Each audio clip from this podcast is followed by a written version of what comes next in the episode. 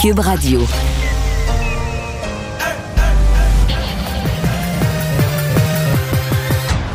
Mario Dumont.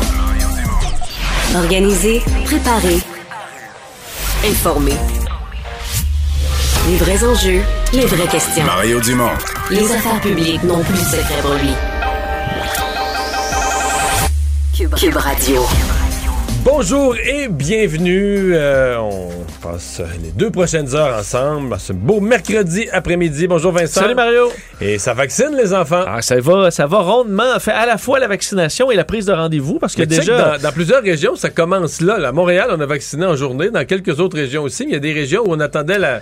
Comme mettons, dans le Bas-Saint-Laurent, ça commence là. là. Et euh, ça se passe bien euh, jusqu'à maintenant. Pour la prise de rendez-vous là, ce matin, François Legault qui soulignait qu'il y avait déjà 115 000 rendez-vous là, de prix. Mais il y a beaucoup Euh, d'endroits, il n'y en avait plus cette semaine. Euh, C'était rendu à la semaine prochaine. Ouais, donc on peut penser que ça a déjà monté. Dans les endroits où il y avait encore de la place et la vaccination dans les écoles n'est pas commencée. Euh, donc quand même sur 650 000 enfants, savoir qu'il y en a déjà plus de 115 000 qui ont leur rendez-vous, ça vaccine. Et c'était beau de voir les, les infirmières avec des petits euh, des tucs euh, Ce matin, ma collègue, colorés. ouais, ma collègue Audrey Gagnon d'LCN était là. Tu sais, moi, je suis toujours le gars qui pose la question qu'il faut pas. J'ai Audrey, est-ce qu'on a entendu quelques pleurs? Puis là, elle avait une face de, voyons, Bon, pas- t'es sois pas- non positif. J'avais dix- J'avais 18 affaires positives, mais là, faut que je dise la vérité. Oui, quelques-uns, là. Mais sinon, en général, ça se passait très Ouais, bien. C'était ça la réponse, Voilà. mais oui, quelques-uns, là.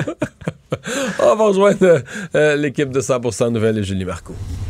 15h30, c'est le moment d'aller retrouver notre collègue Mario Dumont. Salut Mario. Bonjour.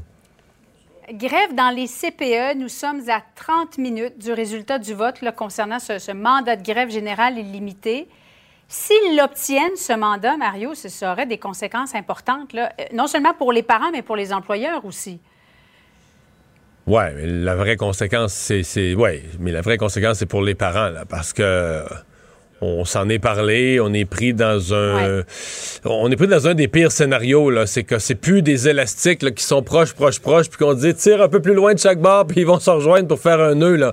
C'est que là, il y a une question de principe. D'abord, le gouvernement a tout cédé. C'est même, c'est à peine croyable. Le gouvernement a tout cédé aux éducatrices, comme on a rarement vu dans une c'est très, très rare dans une négociation que le gouvernement donne à un groupe tout ce qu'elle demande à ce point. Et là, la négociation est vraiment achoppée sur l'idée que est-ce que les autres corps d'emploi, donc les gens qui font euh, de l'entretien, de la cuisine, du secrétariat, dans les mêmes lieux, là, les, les CPE, est-ce que ces gens-là doivent être attirés dans une clause remorque par le même genre d'augmentation de salaire? qui sont, on est dans les 20 quelques pourcents des augmentations énormes qu'ont les éducatrices, euh, énormes. Donc, est-ce que euh, est-ce qu'on embarque tout le monde là-dedans? Il n'y a aucune façon que le gouvernement, moi, je, je vais tomber en bas de ma chaise, mais il n'y a aucune façon que le gouvernement peut même, peut même s'approcher de ça. Parce que tous les, euh, tous les gens qui, ont, qui sont dans les mêmes genres d'emploi, cuisine, entretien, secrétariat, il y en a dans plein de ministères là, euh, qui font ce genre de travail-là. Ils ont eu 6% Il faudra augmenter tout le monde. mais là, ils, ont- là, ils sont déjà, Ouais. ils ont- ils sont déjà dans une convention où on, ils ont une offre de 6 Donc, euh, Et je- même, Mme Lebel parlait de 9% dans le cas des oui, CPE pour les on a déjà, oui, compte tenu qu'il y avait un certain rattrapage puis tout ça, on a déjà octroyé 9% Donc, ils ont déjà un petit peu plus que les gens qui font un travail équivalent dans les autres ministères. Mais bon, pour 3% je pense pas que ça fasse de, que ça crée une crise. Mais si on leur donne, si on donne 23% aux gens, par exemple, qui font l'entretien ménager, 23% d'augmentation aux gens qui font l'entretien ménager dans les, euh, les CPE, voyons, les gens qui font l'entretien ménager dans les écoles, Julie, tu penses qu'ils vont faire quoi demain matin? Mais c'est Fait, clair. Fait qu'on est, on est, on est chose. coincé, on est coincé. Et moi, malheureusement, là, euh, je me suis comme préparé psychologiquement au risque fort que ce vote de grève soit positif, donc un vote fa- fa- favorable à une grève générale illimitée. Et là, euh, tu sais, dans le passé, bien des grèves générales illimitées où je me, des, an- des analystes puis des gens comme moi disaient Ah, ça, ça va durer deux jours. Là. Une fois que tu dis la grève générale, ça fait tellement peur, il y a une des deux parties qui va céder, ça va durer deux jours. Mais quand les parties s'entêtent, deux jours, ça devient deux semaines, puis deux semaines, ça devient deux mois. Sincèrement, là, en relation de travail, on le sait pas. Une fois que tu es braqué bien solide en grève générale illimitée, combien de temps ça dure, on le sait pas. On le sait pas. Loi spéciale, Mario, les CPE, c'est pas considéré comme un, un service essentiel. Non. Quel est le, le pouvoir du gouvernement, outre euh, les négociations, évidemment? Là? Ouais, une loi spéciale, c'est toujours possible. C'est toujours dans les pouvoirs du gouvernement. Euh, mais je sais pas, ça m'étonnerait. Moi, si j'étais au gouvernement, je dirais pas d'une loi spéciale. Je dirais, écoutez, c'est ça les CPE, puis euh, c'est une grève qui s'est fait plusieurs années qu'il y a des problèmes de relations de travail. Et puis. euh, Oui, sauf que Mario, tous les parents qui devront manquer. ben, supposément que les parents. Non, mais euh, Julie, supposément que les parents plus main-d'œuvre. éducatrices, là. Oui, mais ils risquent. Peut-être que les éducatrices vont perdre là, tranquillement l'appui des parents, non? Faudrait que les parents l'expriment. Mais il y a une affaire qui marche pas là, dans ça pour l'instant.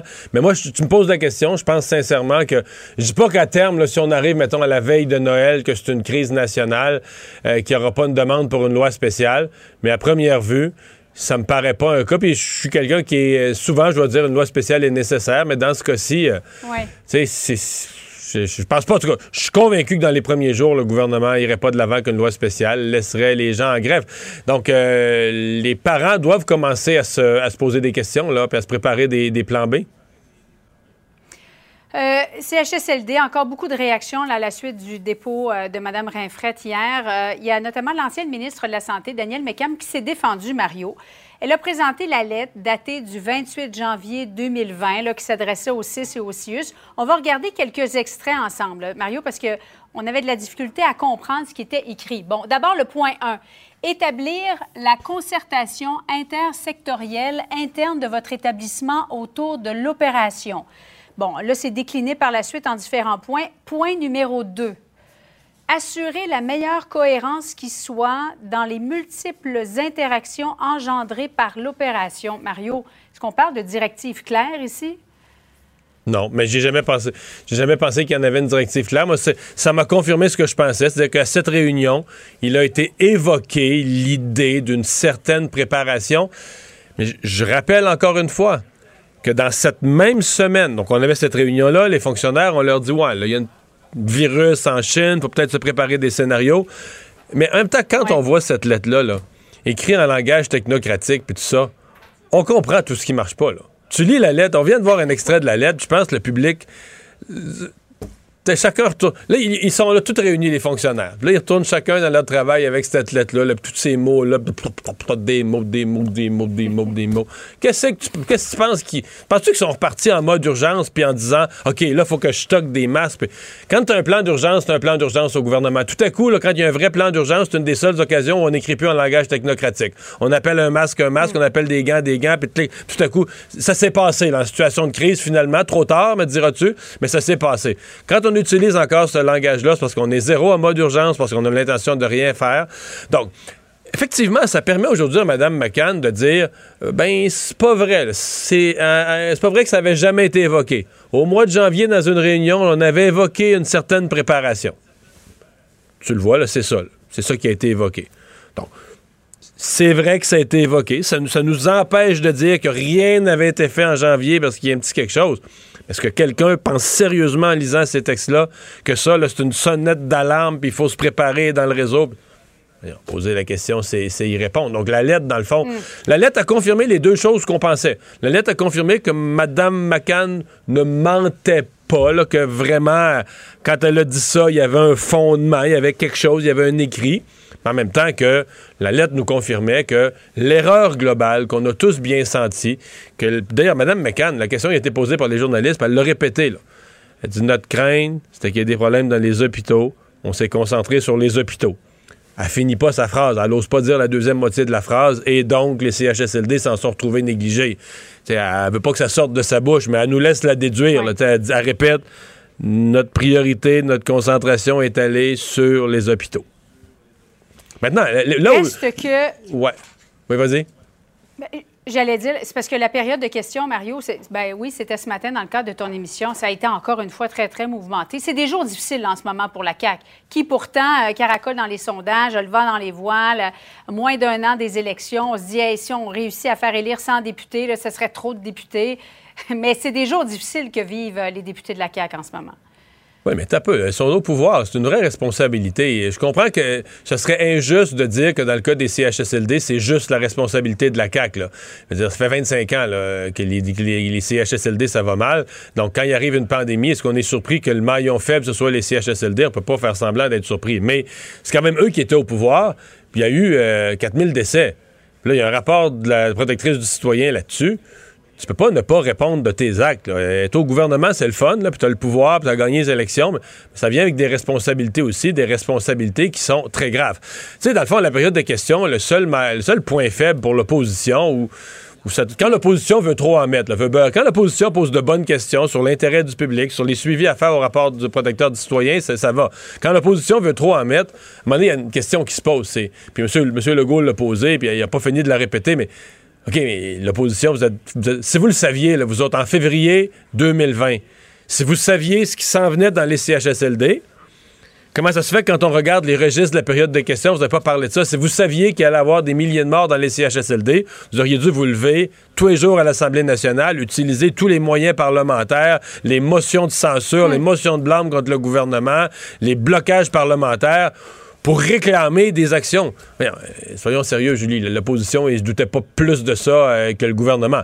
Bon, à leur défense, ils ont pas la santé publique, ils ont pas les, fonctionnaires, les hauts fonctionnaires de la santé publique comme conseillers. Le gouvernement est censé être mieux conseillé.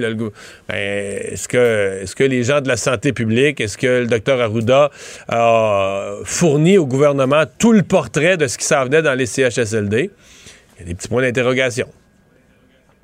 Loi 21 sur la laïcité du Québec en Ontario. Bon, on en a fait une capsule dans, dans un cadre pédagogique où on dit, regardez, là, la loi 21, c'est un exemple évident d'islamophobie.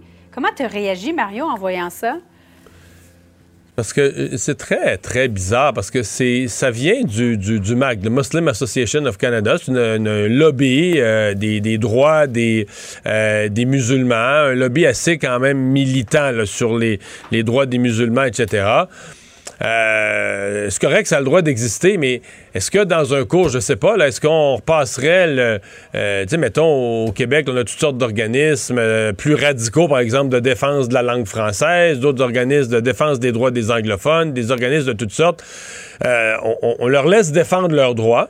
Dans un cours, par exemple, de politique ou de société ou d'enjeux de société, même au primaire, on pourrait expliquer aux enfants, regardez, il y a différents points de vue. Mais de présenter ça, tu fais un cours sur l'islamophobie ou tu fais un cours. Et là, tu présentes ça comme un fait. le, point de vue d'un lobby, tu présentes ça comme étant euh, la, vérité. Donc, donc, si ce lobby-là le dit, ben là, le Québec est raciste. Euh, wow! Ben, D'autant plus que tu n'es pas supposé enseigner des faussetés. Et dans le cas de la loi 21, ben ça, c'est carrément faux. Qu'elle vise une religion plus qu'une autre sur le plan des faits. Quiconque relit le texte de la loi 21 en anglais ou en français, elle ne parle jamais de religion, elle ne nomme jamais de religion, elle traite équitablement toutes les religions. On dit juste que les personnes en autorité ne porteront pas de signes religieux catholiques, sikhs, musulmans, juifs, de religion passée ou à venir ou autre. C'est ça la loi qu'elle exprime à propos euh, des signes religieux. Et donc, l'idée d'islamophobie ou de quoi que ce soit du genre, c'est l'idée qu'une religion serait visée en particulier par des actions. C'est pas vrai. Ça vient exacerber le fait que le Québec, aux yeux du reste du Canada, est une province où il y a plus de racisme. Ouais, on joue là-dedans, mais c'est quand même bizarre, je veux dire, pour le ministère de l'Éducation de l'Ontario, euh, de laisser passer, de laisser passer une capsule d'un lobby comme étant un fait, c'est pas. Je, je- je serais curieux d'entendre pour le, le- le ministère de l'Éducation ou le ministre de l'Éducation de l'Ontario comment t'expliques une patente comme ça. Là. Merci beaucoup, Mario. Bonne fin d'après-midi Au à revoir. toi. Ah Vincent, dans les autres nouvelles, euh, les nouvelles sont, assez mauvaises là, dans le coin de Magog pour la famille de Carolie, euh, de Coralie Lessard, pardon, parce que euh, je faisais le bilan, on- on n'a rien là, on la trouve pas. Mais tu sais, des fois, une piste, un objet, un bout de vêtement accroché sur une branche, n'importe quoi, là, on n'a rien, rien, rien. Non, et c'est ça qui, euh, qui est vraiment difficile euh, dans cette histoire, c'est effectivement d'avoir aucun indice pour le moment. Euh, vous rappelez qu'on est à une quatrième journée de recherche, d'ailleurs peut-être dernière journée de recherche là, à Ouais, parce voir que là, la police euh, parle de, d'y mettre fin. ouais. Là. Vous rappelez que Coralie Lessard, qui est portée disparue à Magog depuis samedi, donc adolescente de 15 ans, euh, qui euh, bon, est toujours recherché. Il y a eu euh, des battues, on en a eu des bénévoles dans les derniers jours. Aujourd'hui, c'était déjà moins de moins grande ampleur. On avait uniquement les policiers sur le terrain, entre autres la police de la régie de police de Memphis Magog, où on dit, ben effectivement, là, à un certain moment, on va avoir vérifié un peu tous les endroits et on devra interrompre les recherches parce qu'on a fouillé quand même de façon très précise un secteur boisé d'environ 10 km. On sait que fait 10 km carrés. On sait que le dernier indice qu'on a, c'est des chasseurs qui auraient aperçu euh, Coralie Lessard, donc en soirée samedi. T'es quand même rendu assez loin de chez elle. Là. Oui. Puis, écoute, euh, ça se fait une marche de 5 km, ça se fait tout à fait. Mais c'est une, une, longue marche quand même pour un ado. Là, ouais. Euh, là ce qui amène ça plein... se qu'elle aimait les longues marches, mais... Plein de pistes. Les parents excluent, eux, une, une fugue, euh, disent que ça semble pas être ça. Est-ce qu'elle avait quand même certains problèmes? On dit problème d'une adolescente euh, typique. Alors, est-ce qu'il peut, peut avoir quelque chose dans ce sens-là? La proximité d'une rivière aussi, par exemple. je vais vous faire entendre la mère, dans ce cas-là, qui lançait à nos collègues de l'LCN un appel parce qu'on est rendu vraiment à s'adresser à la population en disant, entre autres aux chasseurs, d'aller vérifier leurs et à tout le monde un peu dans le secteur d'ouvrir l'œil. Je vous fais entendre sa mère, Annie Lessard. Les effectifs sont moindres un peu. Il y en a moins que dans les derniers jours, c'est sûr. Donc là, ça reste vraiment la population, les citoyens qui vont pouvoir essayer de trouver des indices, fouiller partout sur leur terrain, les cabanes, les cabanons, euh, tout, ça peut aller jusqu'à Sherbrooke, Deauville, Sainte-Catherine-d'Aclay, Magog. Euh, là, rendu au point, elle peut être partout.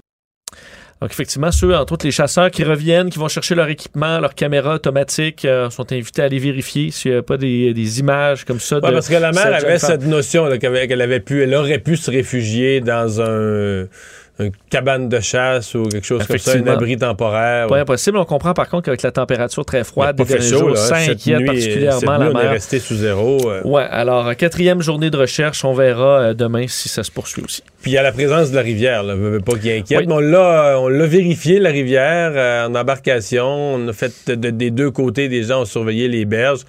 On n'a pas trouvé de traces. Mais en fait, c'est l'affaire la, plus bizarre. On n'a pas de traces. Puis on, pas de traces, ça veut pas dire non plus que tu sais, la rivière, euh, dans le courant, euh, ça peut aller au fond. Il y a plein de. Ouais. On n'a pas tout vérifié. Et, on peut jamais exclure. Euh, tu sais, des fois, un, un, criminel passe là, un violeur passe là, à l'espace de quelques secondes, euh, dans, une, dans un véhicule. Ou, et ça aussi, c'est une hypothèse. Oui. D'ailleurs, les euh, policiers ont dit on n'exclut rien. vu qu'il n'y a pas d'ailleurs euh, d'informations précises, ben, ils n'excluent rien en ce moment. On va, on va s'arrêter. Mario Dumont et Vincent Dessureau. Un duo aussi populaire que Batman et Robin. Cube Radio. Campagne de vaccination, donc, euh, dans un nouveau volet, euh, vraiment unique. Là, quand on passait des, des, 50 ans aux 45 ans, il n'y avait pas de grosse différence, euh, sinon quelques années d'âge. Mais là, vraiment, les 5 à 11 ans, c'est un autre groupe avec une autre réalité, disons, un petit peu plus de peur de l'aiguille, il n'y a pas de doute là-dessus. Patricia McKinnon est directrice de la campagne de vaccination de la capitale nationale. bonjour, Madame McKinnon. Bonjour, Monsieur Dumont. Alors, c'est commencé chez vous? Oui, c'est commencé depuis 13 heures chez nous. OK. Et donc, il y avait des gens qui avaient pris des rendez-vous. Est-ce qu'il y a des jeunes, euh, est-ce qu'il y a certains jeunes qui s'absentaient quelques minutes de l'école pour aller à leur vaccin? Oui, on sent qu'il y a quelques, quelques jeunes. Tous nos jeunes ont fait la classe buissonnière cet après-midi. Ils ont mis ça en priorité. oui, ils ont mis ça en priorité. On avait des jeunes qui étaient très motivés aussi, euh, qui ont pris leur courage à deux mains qui ont pris une grande respiration, puis ils l'ont fait avec le sourire. Je peux vous dire que j'ai vu euh, beaucoup des yeux, des yeux avec de la fierté dedans aussi. C'est mhm. vraiment beau à voir. Il y a quand même une réalité que probablement vous qui avez piloté la vaccination depuis les tout débuts, une, petite peur de l'aiguille qui est à un autre niveau. Il y a des adultes aussi qui n'aiment pas du tout l'aiguille, mais à 5, 6, 7 ans, c'est une autre affaire. Exactement. Donc, il y avait la, la main qui shakeait un peu, mais qui prenait la main de papa et maman, puis qui les regardait dans les yeux, puis en même temps qui fermait les yeux, mais après ça, c'était fini. Mais on voyait vraiment là que, qu'ils avaient pris tout leur courage. Mm-hmm. Euh, mais de l'ensemble, tout se passe euh, tout se passe rondement, tout se passe bien? Tout se passe bien, vraiment. Là, c'est très fluide. Euh, les jeunes aiment l'expérience qu'ils vivent. On a adapté nos sites en conséquence. Euh, puis évidemment, bien, notre friandise glacée à la fin est tout le temps le, le hit. Ah oui, ah oui c'est bienvenu ça. ça va, ça va venir gonfler un peu les, les, chiffres de vaccination. Vous faisiez combien dans vos centres à Québec par jour? Parce que là, ça avait euh, ça avait ralenti, évidemment, avec 90% des gens euh, des, gens vaccinés, des gens qui avaient le droit, qui étaient vaccinés, il restait, il restait moins de candidats. Là. Oui, tout à fait. Vraiment, là, on avait vraiment une grosse baisse de vaccination euh, depuis, on pourrait dire, là, les quatre dernières semaines. Ça avait eu un petit rebond avec les troisièmes doses et bon, les, des doses de rappel ou des jeunes qui viennent chercher leur première dose en vue de la saison de ski. Euh, donc ça, on avait eu un petit regain. On vaccinait entre 300 à 400 personnes par jour à l'intérieur de tous nos centres de vaccination. Évidemment, avec les RPA et les CHSLD, ça a augmenté un peu avec nos équipes mobiles, mais vraiment dans nos sites de vaccination, on était à 300-400. Donc, c'est sûr que là, on va prendre un rythme qui est beaucoup plus euh, habituel. Là. Donc, on va se tenir autour du 1500 à 2500 vaccins par jour. Là, OK, donc ça va, ça va multiplier par 5-6 euh, votre nombre de vaccins quotidiens. Vous en avez pour combien de temps? Vous évaluez à combien de jours là, euh, jusqu'à Noël, ce rythme-là pour les enfants? Exactement. Donc, jusqu'au 21 décembre, évidemment, il va y avoir encore des rendez-vous après parce qu'il y a toujours des jeunes qui arrivent à 5 ans euh, au fur et à mesure euh, des, semaines. Mais euh, le gros du travail, là, on a mis 60 000 rendez-vous disponibles jusqu'au 24 décembre là, pour pouvoir couvrir mhm. si 100% même de notre clientèle voudrait avoir un vaccin d'ici Noël. Qu'est-ce que vous, euh, vous avez comme euh, opinion ou comme feeling sur le ratio euh, de ceux qui vont se faire vacciner à l'école versus de ceux qui vont ben, y aller comme aujourd'hui, avec au centre de vaccination avec leurs parents?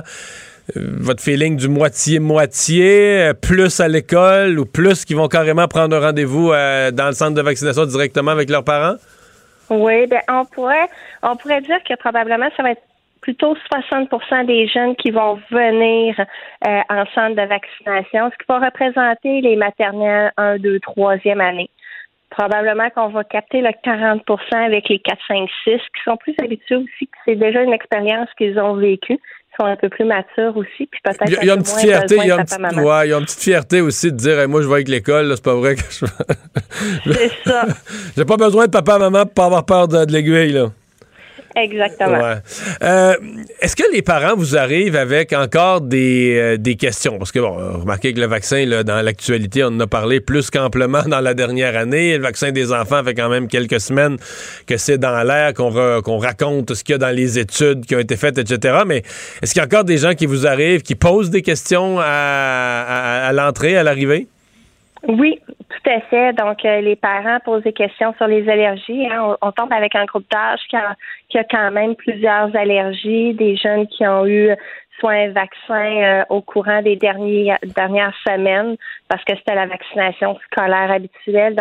C'est tous ces, questionnements-là, savoir est-ce que c'est correct, est-ce qu'il peut avoir le vaccin. C'est quoi la réponse, par exemple, pour, pour les jeunes qui ont, mettons, un jeune qui est allergique aux œufs, un jeune qui est allergique aux arachides, je parle de ce qui est fréquent, ou un jeune, un jeune qui est multi-allergique. Il y en a quand même qui ont une, liste d'allergies quand même assez complexe.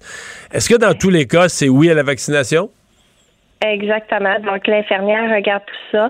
Si le jeune n'a pas fait de réaction allergique à un vaccin, c'est euh, à ce moment-là, la vaccination est très est, vraiment possible. Maintenant, s'il a fait une réaction à un vaccin, elle va vraiment questionner sur le type de vaccin pour après ça voir est-ce que dans ce type de vaccin-là, il y a une composante qui pourrait euh, qui pourrait être retrouvée dans le dans le vaccin euh, Pfizer, puis à ce moment-là, bien peut-être plus référé en clinique d'allergie. Ça ne veut pas dire que le jeune ne peut pas être vacciné. Mais vous ne prendrez pas le risque sans vérification supplémentaire, là. Exactement. On va faire une vérification supplémentaire. On va vraiment s'assurer. Notre but vraiment, c'est d'assurer la sécurité de la personne en, en recevant un vaccin. Vous avez effleuré quelque chose tout à l'heure qui m'a intéressé concernant les gens qui arrivent encore, parce que je comprends que dans les centres de vaccination, il arrive encore des gens aujourd'hui, fin novembre, et qui disent Moi, je viens chercher ma première dose, euh, tout ça s'est passé le mois de mai, le mois de juin, l'été, les appels, le passeport vaccinal. Ils sont toujours pas vaccinés. Et tout vous avez dit Il y a le ski qui en a amené quelques-uns, donc c'est c'est des, activités comme ça qui font réfléchir les gens. Ils disent, ouais, là, j'étais prêt à me priver des bars et des restaurants, mais je suis pas prêt à me priver du ski. Puis là, tout à coup, ils se présentent. Exactement. Je peux vous dire, là, euh, mardi, on avait, donc, on a vacciné lundi 98 personnes première dose à Québec. Donc, 88 étaient entre l'âge de 0, ben, on pourrait dire 12 ans, à 49 ans. Puis, dans nos centres de vaccination, on voit vraiment une bonne proportion de gens qui disent, ben oui, là, je viens la chercher parce que j'ai telle activité ou, ben, mes parents voudraient qu'on aille en voyage à Noël. Donc, euh, je suis allée me chercher euh, ma dose parce que j'ai pas d'autre choix. Si je veux aller dans le sud et ensuite revenir, ben, il faut qu'ils soient vaccinés. Donc, c'est ces incitatifs-là qui font en sorte que certains, finalement, euh, décident de faire le grand saut. Est-ce que ceux-là posent, ouais, est-ce que ceux qui arrivent comme retardataires, est-ce que c'est des gens qui étaient juste un peu paresseux, s'étaient jamais occupés du vaccin, puis là, l'obligation les ou c'est des gens qui ont vraiment peur, qui, multiplient les, questions, puis les sous-questions, puis qui ont lu toutes les horreurs à propos du vaccin sur Internet, puis qui, vérifient ça avec vos préposés? On a, on a très peu de cette clientèle-là, je peux vous le dire, là, c'est très, très marginal. On a plutôt des gens qui ne se sentaient pas encore concernés ou vulnérables par la maladie. Donc, c'est pas par un souci aussi de vulnérabilité qu'ils viennent chercher le vaccin, mais par nécessité d'une activité qu'ils veulent faire. Donc, ils ne se sentent pas nécessairement encore euh, encore euh, vulnérables. C'est vraiment le terme pour euh, avoir des conséquences graves de la maladie. Donc, Ouais, puis dans leur vie, les autres, le concept des autres, ça n'a pas encore, pas encore apparu. Madame McKinnon, c'était mon commentaire, je ne vous le prête pas, je le prends sur moi. bonne chance pour la poursuite de la vaccination. Merci beaucoup d'avoir été avec nous.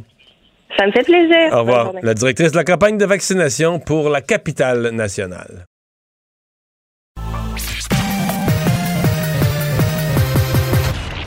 Combiner crédibilité et curiosité. Mario Dumont. Cube Radio. Et on va tout de suite rejoindre euh, Yves Poirier, qui est au palais de justice. Euh, on sait que se déroule le procès euh, de ce, propriétaire, copropriétaire, le président des restaurants Cora, donc c'est qui a été enlevé, les présumés ravisseurs qui subissent un procès et celui qui qui aurait coordonné, qui est accusé d'avoir coordonné cet enlèvement. Bonjour Yves. Bonjour Mario. Journée importante parce que là, c'est cette dame célèbre, Madame Cora elle-même, Madame Cora de Soufflidou, euh, qui, qui témoignait. Oui, absolument. Elle est en train de témoigner en ce moment au Palais de justice de Laval. C'est une femme, effectivement, qui est connue euh, partout au Québec.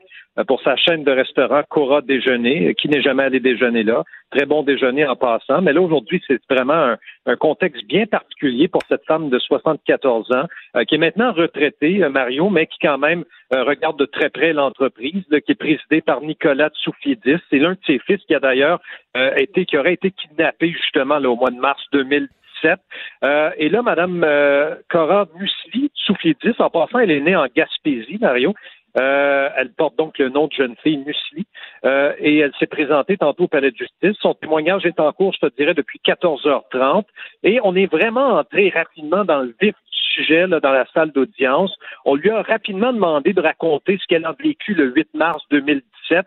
Alors, elle dit donc d'abord que les policiers arrivent chez elle vers 23h30, très tard en soirée. Elle dort à l'intérieur de la maison. Elle ouvre la porte aux policiers, mais elle comprend rapidement, Mario, que l'un de ses fils est en danger. Donc, Nicolas est en danger. Et quelques instants plus tard, euh, c'est ça qui devient intéressant, le téléphone de Cora va sonner. Va sonner deux fois. Donc, le premier appel, c'est évidemment l'un des ravisseurs qui va lui parler au téléphone. Et l'homme lui dit, vous allez faire exactement ce que je vous demande. Vous allez vous rendre chez votre garçon euh, qui habite à Mirabel. Vous entrerez par la porte arrière qui est, euh, qui est débarrée. Là, il y, a des, il y a des instructions sur la table. Donc, c'est le premier appel, Mario. Quelques instants plus tard, le téléphone ressonne et là, on lui dit surtout ne communiquez pas avec les policiers et on ferme l'appareil téléphonique. Et là, elle, se, elle sent qu'il y a un ton très menaçant. Elle est inquiète, évidemment, euh, épouvantablement énervée pour reprendre ses mots. Elle savait, là, à ce moment-là, Mario, qu'il y avait un danger qui concernait son fils. Elle comprend rapidement que c'est un enlèvement parce que les policiers qui sont dans la maison avec Cora... C'est ça, parce que là, les policiers sont avec elle pendant qu'elle reçoit cet appel-là. Absolument. Et elle, mais elle a l'intelligence quand même, Cora, de mettre ça sur main libre. Donc, tout le monde entend dans la maison. Les policiers, il y a également la fille de Cora qui est là. Alors, au bout du fil, là, c'est une voix masculine. Le ton, il est directif. Elle dit que c'est une voix qui est méchante. Elle, elle compare ça, Mario, un peu à ce qu'on peut voir, le genre de scène de kidnapping ou d'enlèvement dans les films. Alors, c'est un peu l'image euh, qui lui traverse l'esprit. Et là, les policiers, évidemment, entendent ça. Et rapidement, on va demander à Cora et à sa fille qui sont dans la maison euh, de quitter et de venir au poste de police. Bon, on sait que quelques heures plus tard, Nicolas Tsoufiedis, son fils, le président de l'entreprise, va être laissé en bordure d'une rue, d'une route, euh, n'a pas été blessé, heureusement pour lui, mais séquestré quand même de longues heures. Donc, il n'y a, pas, a pas de scénario, excuse-moi, il n'y a pas de scénario où les policiers lui disent de jouer ce jeu, de se rendre à la maison avec eux qui surveilleraient à distance ou quoi que ce soit, là? Absolument pas. Non, on ne prendra pas ce risque-là. On prendra pas ce risque-là. Euh, c'est quand même une femme qui est âgée. Alors, ce qu'on va faire tout de suite, c'est de la mettre en sécurité, c'est-à-dire lui demander de quitter sa propre demeure pour éviter justement de voir un des ravisseurs euh, arriver chez elle. Et, là, on lui dit quittez avec nous, vous, êtes vous emmenez au poste de police. Euh, et au bout du compte, il y a un individu qui va être arrêté dans cette histoire-là. Il s'appelle Paul Zédan, 52 ans. C'est lui qui subit son procès, Mario, depuis quelques jours relativement à cet enlèvement et la séquestration. Quant aux ravisseurs, là, ils n'ont jamais été appréhendés à ce jour. C'est quand même assez fascinant comme procès. Je ne sais pas si tu as eu la chance de lire de nombreux articles dans le journal ouais, de Montréal. Oui, j'ai suivi ça de, de, ouais, ouais, de, de, loin et de proche en même temps, mais effectivement, c'est, c'est mystérieux. Là, parce qu'un certain point... Les rebondissements ne manquent pas, Mario. Hein?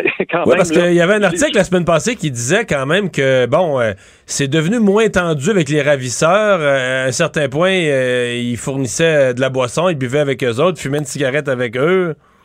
Oui, le président de Cora, justement, euh, a raconté euh, qu'il n'a pas été violenté par les ravisseurs, qui lui ont servi des cigarettes, euh, des verres d'alcool, alors qu'il était enchaîné dans le sous-sol d'une résidence. Là. Puis pendant ce temps-là, Nicolas, le, le, le, le, présumé victime, là, les traitait de cave en leur disant Vous êtes poche comme ravisseur, votre plan est nul, ça fonctionnera jamais, votre histoire. Et finalement, ça a comme calmé un peu euh, l'esprit là euh, durant la, nuit. Euh, on lui a donné notamment du Jack Daniel. on lui a donné une autre boisson là, sucrée, alcoolisée, assez particulier. Mais ce qu'il faut retenir là dans cette histoire-là, c'est que dans la maison de la victime présumée Mario, il y avait une lettre. Puis la lettre, il y avait une adresse courriel qui a permis aux policiers justement euh, d'arrêter Paul Zédan plus tard. Mais ultimement, là, il y avait une rançon quand même assez incroyable qui était réclamée, 11 millions de dollars justement à Cora Tsoufiedou, qui n'a jamais versé un sou là, aux ravisseurs, heureusement pour elle. Alors là, on est dans la portion, si tu veux, euh, dividende de l'entreprise, parce que là, on est déjà rendu au contre-interrogatoire. Euh, et l'avocat de la défense demande justement à Cora d'expliquer un peu euh, quelle était votre relation avec vos enfants? Est-ce qu'il y en avait des favoris? Aviez-vous un préféré dans la famille? À Non, je les aimais euh, de la même façon. J'avais autant d'amour. C'est certain que mon fils, Nicolas, était plus impliqué au niveau de l'entreprise comme président, mais ils avaient tous 11% des actions chacun dans, dans mon entreprise. Et chaque année, euh, une fois l'impôt payé, on leur versait un montant en dividendes. Euh, qui pouvait varier d'une année à l'autre, Mario, mais euh, entre 2014 et 2016, les dividendes étaient quand même assez élevés. On parle d'à peu près 200 000 dollars pour chaque enfant qui était euh, versé. Donc, deux garçons et une fille qu'elle a, euh, Cora. Alors, c'est l'essentiel de son témoignage qui se poursuit et qui va probablement reprendre, Mario, demain matin ici au Palais de justice de Laval. Merci, Yves. Merci, à bientôt. Au revoir. Cube Radio. Les rencontres de l'art. Chaque heure, une nouvelle rencontre. Nouvelle rencontre. Les rencontres de l'heure. À la fin de chaque rencontre, soyez assurés que le vainqueur, ce sera vous. Cube Radio. Une radio pas comme les autres. Chronique juridique avec Nada Boumefta, avocate en droit criminel et protection de la jeunesse. Bonjour Nada. Bonjour messieurs. Et on va se parler en, en premier lieu de ce qui est- vient d'arriver cet après-midi aux États-Unis. Euh, trois Américains. C'est des histoires de fous comme ça peut juste arriver aux États-Unis. Trois individus euh, qui avaient vu un jogger, un homme noir, courir dans leur quartier, puis qui avaient dit il n'y a pas d'affaire ici. On fait une, ce qu'ils appellent, eux, j'ai de la misère à répéter le mot, mais une arrestation citoyenne. Et finalement, ben là, euh, il y a eu altercation et ils l'ont tué. Et donc, euh, alors, ouais. et donc là, ils ont été, euh, ils ont obtenu leur sentence, euh, pas leur sentence, mais leur jugement il y a quelques minutes.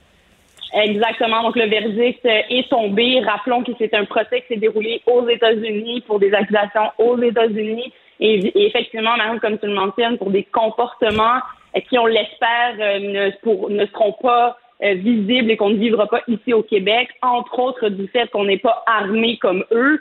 Rappelons que eux ont un amendement euh, dans leur charte américaine qui leur permet d'être armés mais également des règles, mon Dieu, ma foi, qui datent de l'époque euh, même de l'esclavagisme en Georgia, en Georgie, pardon, euh, qui permet d'interpeller des individus, même si on est citoyen nous-mêmes. Et c'est ce que ces gens-là ont fait, basé sur la prémisse que l'individu qu'ils ont vu courir serait un suspect d'un vol ou d'un un individu qui rôdait dans les maisons en construction dans le quartier. Alors, eux étaient convaincus qu'ils avaient les motifs euh, pour le poursuivre. Et comme tu l'as dit, ça s'est terminé par un coup de feu. C'est un procès qui s'est déroulé devant le jury. Et je tiens à mentionner que la défense a vraiment tout tenté, mais tout tenté, Mario, pour mettre les chances de leur côté. Ouais.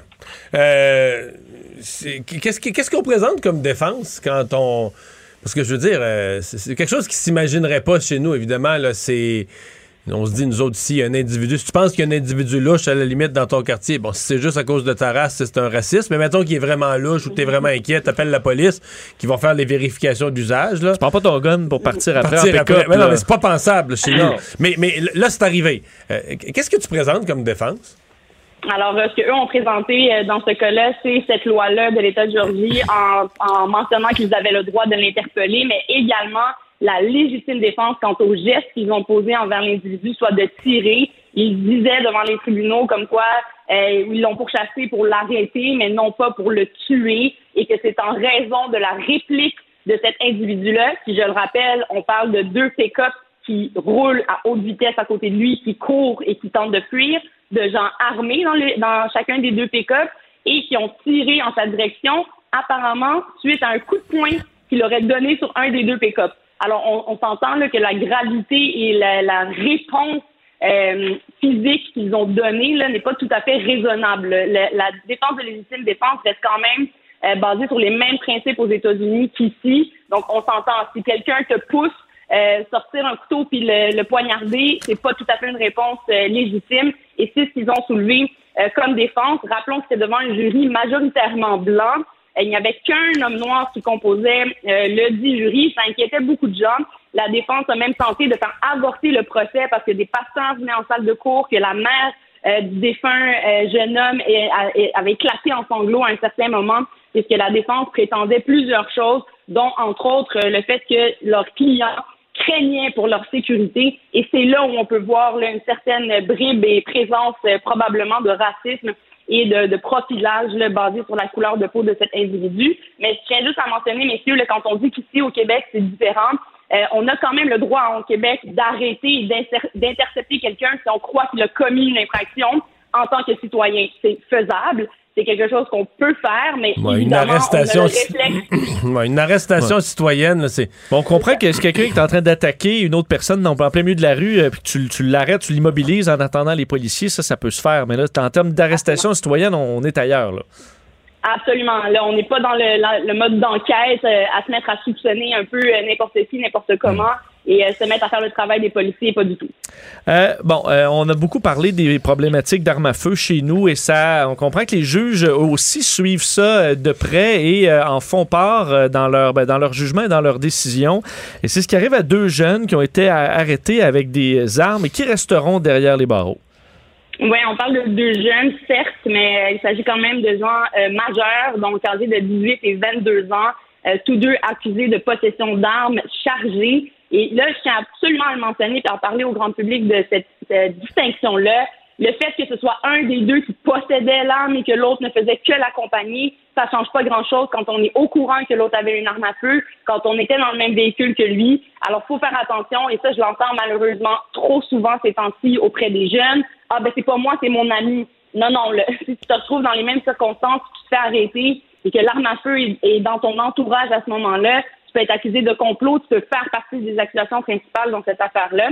Et donc, le tribunal, basé évidemment sur ce qui se passe en ce moment, les circonstances actuelles que l'on vit, cette augmentation d'armes à feu dans nos rues, de coups de feu, a décidé pour les bienfaits de la communauté, et ça, ce sont des critères euh, que les juges doivent tenir compte lorsqu'ils décident ou non de la remise en liberté d'individus, soit d'abord la confiance du public. Est-ce que si on remettait en liberté ces gens-là pour le temps la durée des procédures, le public aurait confiance en notre système de justice, mais également le risque euh, pour la sécurité de ce public-là est basé principalement sur ces critères oui. Mais, euh, parce que dans, dans, un cas comme ça, euh, on se dit les jeunes, euh, sachant le système de justice, ne donnera pas une peine de, de, de, de, nombreuses années de prison si les jeunes n'ont pas de, bon, de, casier judiciaire ou de bon, d'autres histoires. Donc là, s'ils restent détenus, est-ce qu'il y a quand même une limite à dire, ben, s'ils restent, les procédures sont super longues, souvent il y a des délais, est-ce qu'on risque de, rester plus longtemps que la ben, sentence? la sentence, ouais? C'est une excellente question, messieurs. Puis normalement, quand quelqu'un reste détenu, c'est un autre critère euh, dont le tribunal va tenir compte. C'est euh, les risques d'abord de condamnation, que ces gens-là soient déclarés coupables. Évidemment, c'est pas à l'étape du procès. il n'y a pas une preuve hors de tout doute raisonnable qui est présentée à l'étape du cautionnement, mais la poursuite présente quand même euh, l'ensemble environ, un résumé de sa preuve pour démontrer au tribunal, par exemple, que, écoutez, tout s'est fait dans les règles de l'art à notre avis, puis l'arrestation a mené à la saisie entre les mains de ces individus-là d'une d'une euh, arme chargée qui, à notre avis, à notre avis, ça vaut peut-être deux, trois ans, et là, je parle à mon chapeau, n'ayant pas les détails de cette cause-là, deux, trois ans de détention. Alors, le juge va tenir compte d'abord du risque qu'il soit déclaré coupable, de la force générale de cette preuve-là, et également du risque d'une sentence élevée. Donc, il est certain que si euh, ce sont des dossiers qui penchent en faveur d'une sentence plus clémente, et c'est ce qu'on va plaider généralement en défense, ben ça, ça ne penche pas vers une détention pendant les procédures. Mais dans ce cas-ci, le message est très clair également et ça projette à l'étape, à l'étape possiblement de la sentence, s'ils plaident coupables ou s'ils sont déclarés coupables, que ça vaut de la détention. Et on verra à ce moment-là dans quelle fourchette de peine euh, ils se situeront en fonction évidemment là, des, euh, des déclarations de culpabilité qui seront menées euh, contre eux et des facteurs atténuants ou aggravants qui seront plaidés. Le fait de ne pas avoir d'antécédents, c'est un facteur atténuant qui a été plaidé même à l'étape de l'enquête caution et qui n'a pas passé, qui ne, ne sous-pesait pas, qui n'était pas assez fort dans la balance pour permettre la remise en liberté de ce jeune homme. Tu voulais nous parler des bouffons qui ont bloqué le tunnel La Fontaine. On manque de temps, mais garde ça, je veux absolument qu'on s'en parle euh, demain. Merci beaucoup, Nada. À demain. Merci, à demain au revoir. Les vrais enjeux, les vraies questions. Les affaires publiques n'ont plus de secret pour lui. Mario Dumont. Vous avez 24 minutes dans une journée. Tout savoir en 24 minutes. Pour s'informer et comprendre en 24 minutes, ici Mario Dumont, en compagnie de Vincent Dessureau, des studios de Cube Radio, la station d'affaires publique de Québecor. Voici Tout savoir en 24 minutes. Tout savoir en 24 minutes. Nouvelle importante euh, dans le monde des intervenants de la petite enfance, de ce face-à-face avec le gouvernement du Québec. Euh, les travailleurs en CPE de la Fédération des intervenantes en petite enfance du Québec, affiliés à la CSQ, ont voté mercredi en faveur d'une grève générale illimitée. Et ce, à 91,2% C'est euh, donc le chiffre qui est tombé donc mercredi après-midi. la présidente de la FIPEC, Valérie Grenon, qui en point de presse a expliqué que ça ne fonctionnait pas à la table de négociation que ça se devait d'être un réveil pour euh, les ministres Lebel et Lacombe. Je vous fais entendre un extrait euh, de ce point de presse. Mais là, présentement, j'avoue que c'est très difficile sur l'enjeu. Depuis le début de cette négociation-là, le gouvernement a essayé de contourner les syndicats euh, de manière parfois très douteuse. Puis aujourd'hui, ce qu'on a reçu, c'est un appel à la réalité par nos membres qui font à Mme Lebel. Nos demandes syndicales sont basées sur des problèmes réels vécus sur le terrain. Madame Lebel et Monsieur Lecombe disent haut et fort qu'ils savent ce que les intervenantes en petite enfance veulent. J'informe Madame Lebel et Monsieur Lacombe que vous n'avez rien compris. Bon, elle a ajouté que cette négociation-là, s'adressant aux parents, que c'était aussi pour eux, donc euh, pour les parents, disant que cette bataille-là avait pour objectif d'empêcher des fermetures Ça, de CPE. euh, tout le reste, je suis prêt à l'entendre. Ça, je suis pas prêt à l'entendre. C'est pas, ils se battent pour eux, ils se battent pas pour les enfants, ils se battent pas pour le bien du service, ils se battent pas pour les parents. Rien de tout ça. Rien qui est vrai. C'est-à-dire, le service. D'abord, moi, je suis peu sympathique à leur cause depuis le début, quoique je suis pour un rattrapage salarial. Tout comme le gouvernement. Oui, mais mon petit doigt me disait que cette affaire-là s'était radicalisée, que ce syndicat-là avait un ton qui n'était pas parlable. Euh, je suis probablement le premier au Québec qui a commencé à parler de risque de grève générale illimitée, puis le monde me regardait de travers en disant, mais voyons, là, ça va. Puis à un point, j'ai peut-être eu l'espoir, parce qu'il y a un moment où on a senti François Legault optimiste. J'ai dit, bah, il doit y avoir quelque chose. Tu sais, moi, je suis pas derrière les, les portes closes des tables de négociation. Il doit y avoir des petits bouts que je sais pas. Mais ce qui devait arriver, arrive. On est rendu à une grève générale illimitée. Es-tu surpris quand même du résultat? 91,2? Ouais, mais là, mais là, ce que je comprends, là, la, la- la grève serait pas applicable. C'est pas lundi matin, là. Non, exact. C'est un faut- mandat de grève, pas de date. Ouais, il faut le dire d'ailleurs. C'est peut-être dit- rien, là. C'est peut-être juste une grosse menace qui ne sera. Peut-être qu'ils ont dit à leurs membres, gars, votez pour, là, on le fera jamais. Ben, c'est pas impossible parce qu'on avait été clair même avant le vote de grève de dire c'est euh, ça, ça va venir plus tard, on va pas surprendre les parents, on va l'aviser aux besoins. C'est surtout un signal au Conseil du Trésor qu'on est sérieux. Ben, moi, justement, si tu fais la grève générale illimitée, c'est lundi matin. Moi, le message, moi, si je suis président du Conseil du Trésor, je reçois le message que t'es pas sérieux. Justement, que t'es t'es pas raisonnable aux tables. Puis là, t'es plus assez sérieux. Je veux dire, tu veux pas aller en grève générale illimitée, perdre des mois, peut-être des semaines, peut-être des mois de revenus. Tu bouges pas. Moi, si je suis Sonia Lebel, je négocie plus. C'est fini. La négociation est finie. D'abord, les éducatrices, ils ont tout gagné. Les autres employés qui sont pas des éducatrices, euh, ils, ont gagnent déjà, ils ont déjà un petit bonus de 3% de plus, pas 3% total, 3% de plus que les autres cuisiniers ou les autres employés d'entretien du reste du grand secteur public. Sincèrement, je, ne vois pas pourquoi euh, le gouvernement rajouterait un sou dans cette négociation-là. Donc, en ce qui me concerne, c'est terminé. Euh, faites les grèves que vous avez à faire. Faites, ce que vous avez à faire. Faites les grèves que vous allez à faire. Puis, si vous avez l'appui des parents, de toute façon, même s'il y avait une grève pendant un an ou deux, les parents t'appuient, ils t'appuient, ils s'arrangent autrement. Les parents t'appuient. Les parents, ils t'appuient. Mais que les parents s'arrangent. Si les parents t'appuient pas, ben, il va falloir que les parents arrêtent de faire semblant de t'appuyer, puis qu'ils appellent leurs députés, puis qu'ils disent la donne est grève, on n'en peut plus. Mais la là, question là, des employés de l'alimentation, des employés D'entretien, est-ce que le gouvernement peut même juste entrer là-dedans? Parce que ça va faire une réaction en chaîne là, je veux dire partout, Que- on va dire ouais mais moi je aussi je, je fais de l'entretien pourquoi moi, mon poste c'est moins important? Prenons les trois. Dans le cas de la cuisine, bon, ça, il n'y en a pas dans tous les ministères. Il y en a euh, CHSLD, hôpitaux, dans certains cas, c'est donné au privé, mais il y en a qui ont leur, propre cuisinier, euh, prison. Euh, Il y en a euh, dans certains milieux scolaires. Mais ça, juste parce que j'entendais les syndicats dire c'est important, les enfants aient de, de la bonne nourriture saine, mais c'est le cas pour euh, les détenus, c'est le cas pour euh, les d'autres élèves, Non, ça étudiants, c'est le Ça cas pour. euh, rapport. Ça aucun rapport. C'est quoi? Mais, mais Dans un CHSLD aussi. Vincent, Je pense que c'est rire du monde en pleine face. C'est- C'est c'est rire du monde en pleine face. Tu penses sincèrement que si on donnait 7 piastres de l'heure de plus au cuisinier ou à la cuisinière, les enfants vont manger mieux? Vincent? Ça va être plus simple. Des, Ça- va être des- meilleur. des sushis. Là, là, non, non, c'est pas, pas le budget d'alimentation, là, c'est le salaire de celui qui travaille. Puis je comprends qu'ils veulent gagner. Tout le monde veut gagner un meilleur salaire. C'est juste que c'est les contribuables qui payent, les CPE. La rémunération là, pour les services de garde, c'est un des postes de dépenses les plus en augmentation au gouvernement. Dans les, depuis, mettons, 20 ans, c'est probablement le poste de dépense avec la santé le plus en augmentation de tout le gouvernement. Mais là, t'as peu, là. Moi, je te parle au passé jusqu'à aujourd'hui. Là, on s'apprête à donner aux éducatrices 23% d'augmentation de salaire d'un coup. Tu vois la courbe, là. Tu vois la courbe.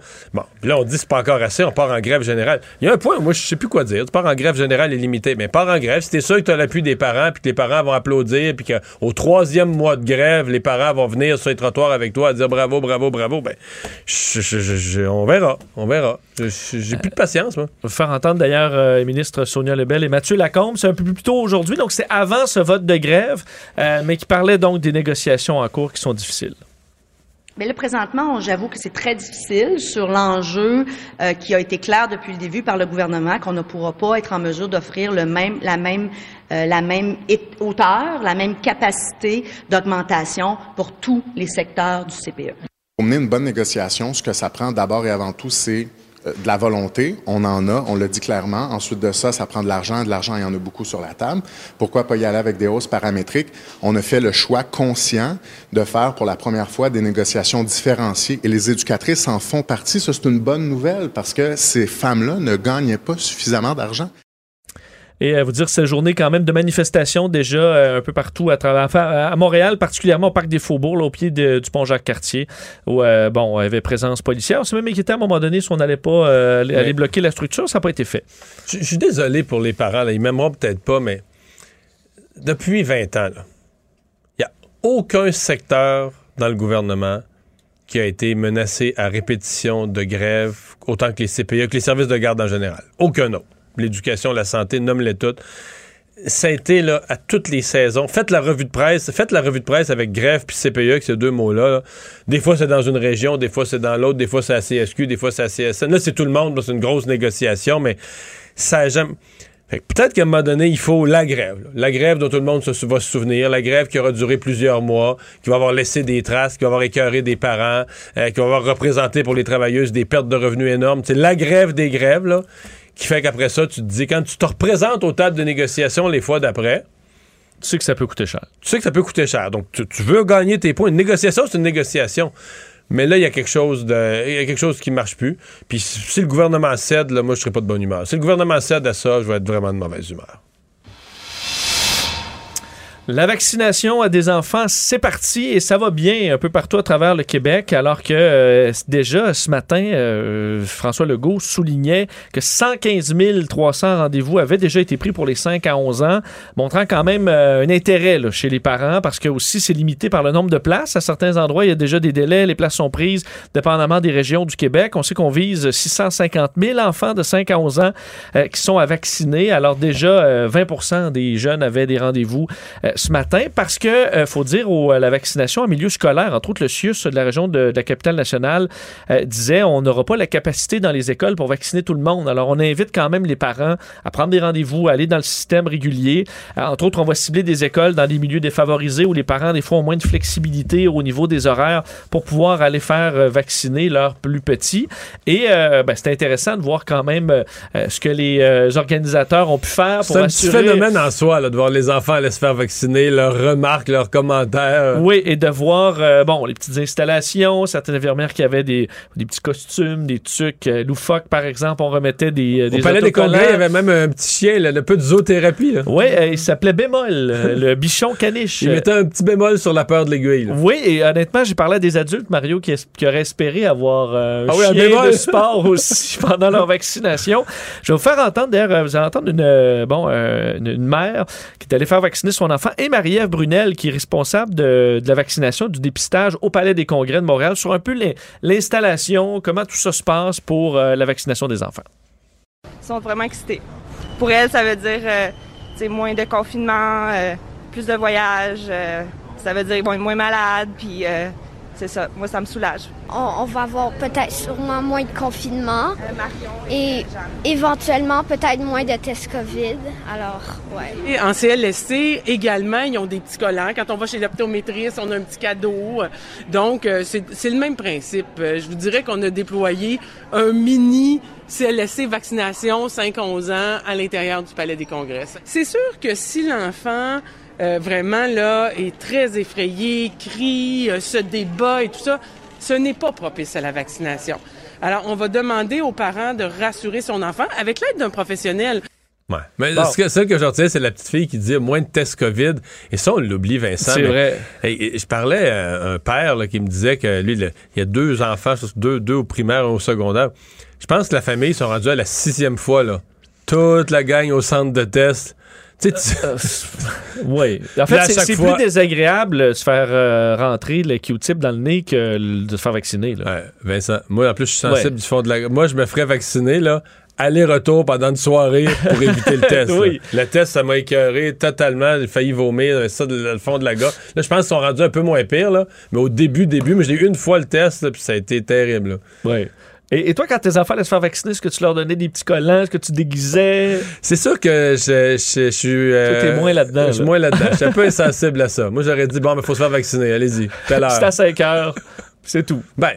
Bon. Papa est bien content. Oui, mais bon, si on peut leur en revenant, dans le char, en revenant dans le char, le collant, papa est bien content. Non, mais.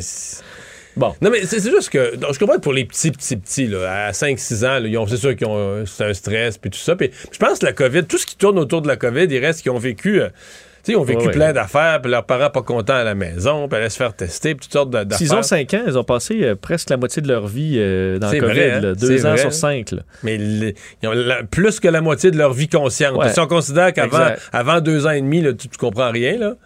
Fait que, ouais, c'est une bonne, euh, une bonne Euh, observation. Et euh, la vaccination des enfants, c'est un peu un soleil cette semaine qui est plus dans une semaine qui est plus nuageuse par rapport à la COVID en raison de ces bon, rapports sur les morts en CHSLD pendant la première vague qui ont continué de faire du bruit. Ceux qui parlaient hier d'un, d'une diversion là, de faire le point de presse à 5 heures, tu, sais, tu disais c'est un dossier qui va coller. Ben là. voyons. Et ça a été le cas. là. Donc, ce rapport de la protectrice du citoyen sur, qui était, dire, dévastateur, là, ce rapport sur la gestion de la COVID en CHSLD. Mais aujourd'hui, l'ex-ministre de la Santé, euh, Daniel Mécan, a cru bon euh, se défendre aujourd'hui d'avoir négligé les CHSLD, expliquant qu'elle avait euh, alerté les établissements donc en début 2020. On revient là-dessus, là, sur ce qui a été dit ou pas dit en février 2020 pour annoncer une préparation à ce nouveau coronavirus qui est en train de faire le tour du monde. Je vais vous faire entendre d'ailleurs un extrait de Mme McCann qui parle de ce qui a été envoyé. Là. Donc, une lettre. Et là, est-ce que c'était clair ou pas? Ça, c'est peut-être euh, peut, dépendre selon votre, ju- votre jugement. Et vous allez entendre également le premier ministre François Legault sur toute cette controverse. C'est une lettre qui parle des établissements euh, au sens large. Là. Il n'y a pas mention non plus des hôpitaux dans cette lettre-là. On ne mentionne pas des, des- des volets d'établissements spécifiques. C'est un plan global, mais on dit, vous devez préparer l'ensemble de vos établissements à faire face à une menace qui s'appelle un nouveau coronavirus. J'ai pris ma part de responsabilité. Je trouve ça infiniment triste, ce qui est arrivé, mais il n'y avait pas d'indication, en tout cas de notre part, avant le mois de mars, qu'un tel drame arriverait dans les CHSLD. Mais euh, les propos de la ministre McCann, pour moi, ça a tout expliqué. C'est-à-dire que elle ne ment pas au sens strict du terme lorsqu'elle dit il y avait eu une mention, il y a eu quelque chose de fait au mois de janvier. Ce n'est pas une fausseté. Mais Ça me semblait encore plus général qu'on le pensait. On parlait même pas des, ouais, ouais. des, des Ben, hôpitaux, c'est-à-dire que c'est un plan, une sorte de plan d'urgence là, qui existe au gouvernement. Puis là, vu qu'il y avait des cas de coronavirus en Chine à ce moment-là, on a dit qu'il faudrait réactiver ça. Il faudrait, dans des termes très technocratiques, très, très, très généraux. Donc, on est loin, loin, loin d'un véritable plan d'urgence pour les CHSLD. On On dit à comprend l'an- qu'un patron de ben, patron de CHSLD autant qu'il peut, c'est ça qui peut en avoir, mais, ouais, disons, des, on- tu, sais, tu reçois ça, tu dis pas, c'est alerte rouge, CHSLD, il faut blinder, tu dis, ah. OK, une menace Donc, très floue. Ça permet à la ministre de dire quelque chose avait été mentionné dans une réunion au mois de janvier, mais ce qui reste vrai, c'est que de la véritable préparation là, musclée d'urgence pour les CHSLD, il n'y en a pas eu. Il y en a eu une immense préparation des hôpitaux. On a annulé des opérations, on a libéré des lits, on a transféré des gens, on a préparé les hôpitaux à accueillir une vague de patients, COVID. Puis, on s'est pas occupé des CHSLD. Pour le meilleur ou pour le pire, c'est ça la vérité. Euh, à la période des questions, j'ai trouvé que l'opposition euh, forçait le gouvernement, faisait sa job de forcer le gouvernement à s'expliquer là-dessus. Il y a un point de rupture que j'ai où moi j'écoute plus, où ça tourne. C'est quand on laisse entendre que tout le monde, le, l'opposition disait, ouais, tout le monde le savait là, en février. Non, non, non, non, non, non.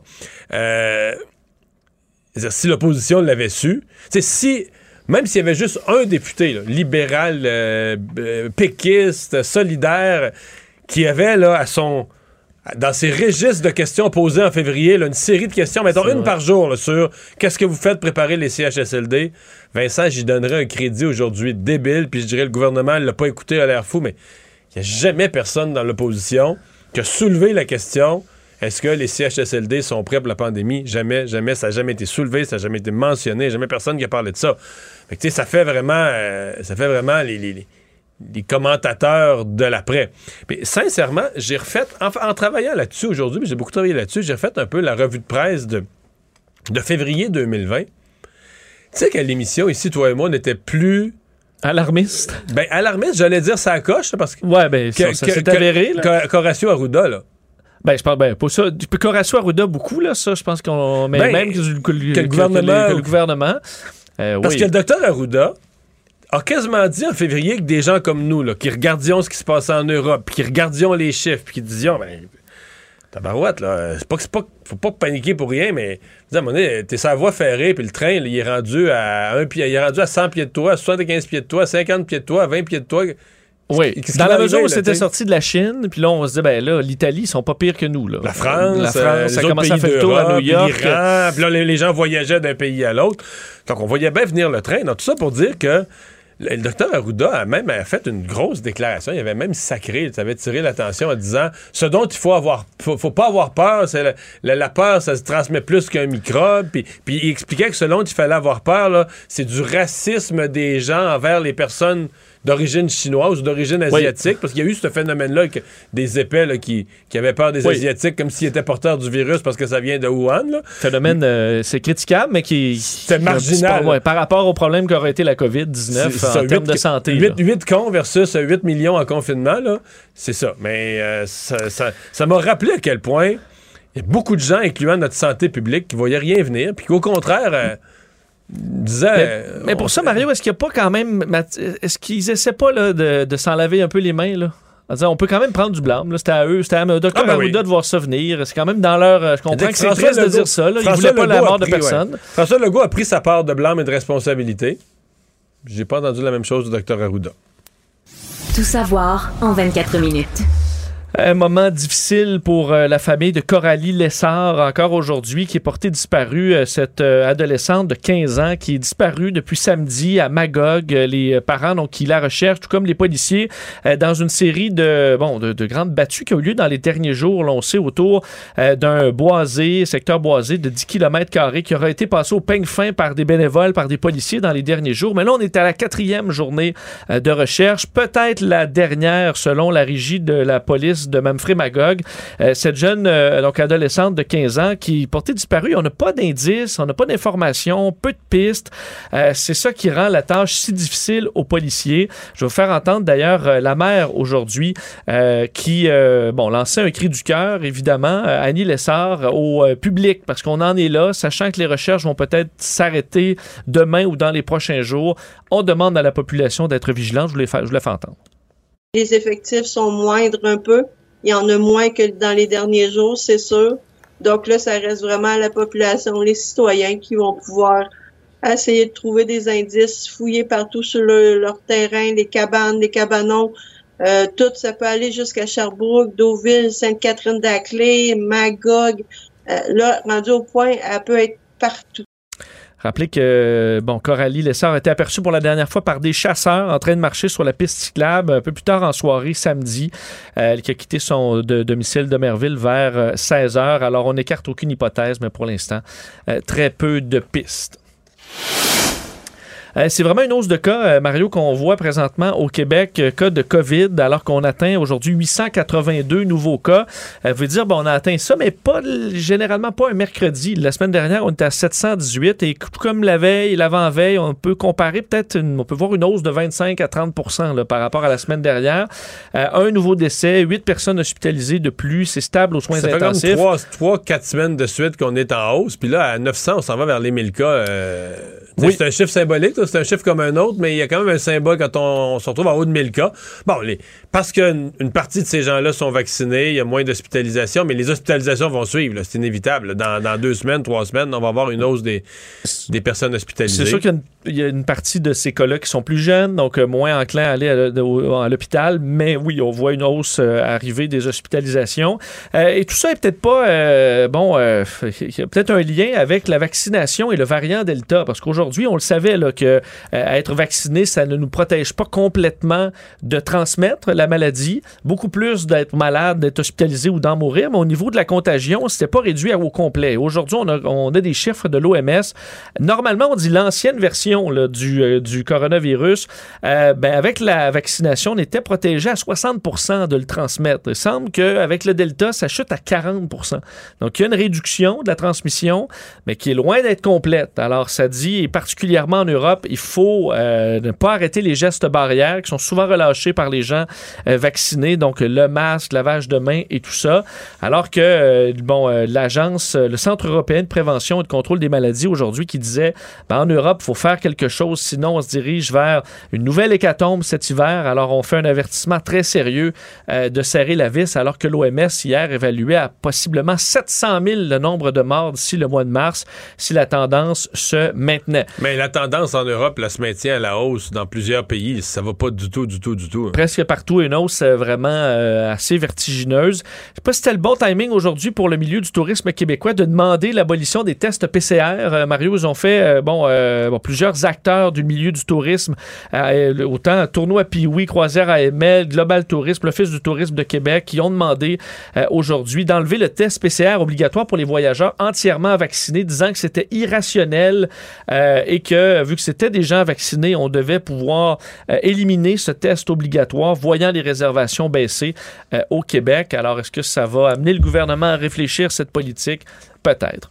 Décision euh, importante aux États-Unis, euh, Mario, aujourd'hui, euh, de, où trois Américains blancs ont été reconnus coupables du meurtre d'un jogger afro-américain, Ahmaud Arbery, euh, qui avait été poursuivi euh, et abattu en février 2020 dans l'État de la Georgie. Vous vous rappelez que ce jeune homme de 25 ans faisait du jogging dans cette localité. Il a été pris en chasse parce que euh, les hommes le trouvaient suspect. Euh, donc, pris en chasse et après une Notamment parce que altercation... c'est un noir dans un quartier blanc. Noir, il avait, il faut dire, coupé dans des terrains. Là. Alors on dit, ah ben là, c'est un. Écoute, il passe sur euh, des terrains privés, ce qui est pas. euh, c'est- c'est- c'est- ce qui est pas ultimement. C'est pas- peut-être pas conseillé en termes de civisme, mais tu t'attends pas à, te faire, tirer. là. Non, et t'as pas le droit d'être abattu comme ça juste parce que tu passes sur le terrain de quelqu'un. Euh, et ça avait mené donc à sa mort. Encore une fois, un procès très suivi aux États-Unis. Mais, mais toute vu l'opération la question était- du racisme. Toute l'opération était débile. là. Les gens qui partent l'homme, son fils, le voisin pour faire une un citizen's arrest, une arrestation citoyenne armée jusqu'aux dents. Il y avait une vidéo du drame qui avait scandalisé les États-Unis, avait mené à des, euh, des manifestations importantes. Alors aujourd'hui, ben, ils ont été les trois reconnus coupables, ce qui calme quand même un peu après l'acquittement de Kyle Rittenhouse euh, la semaine dernière. On s'inquiétait de ce jugement. Eh bien, les trois ont été euh, reconnus coupables avec des propos assez durs du juge également. Alors que du côté de la défense, on disait qu'ils ne cherchaient pas à prendre la vie de quelqu'un, mais à agir au nom du sens du devoir et des responsabilités. Ils sont vraiment allés écoute, partout où ils pouvaient, la défense, mais ça n'a pas fonctionné dans ce cas-là.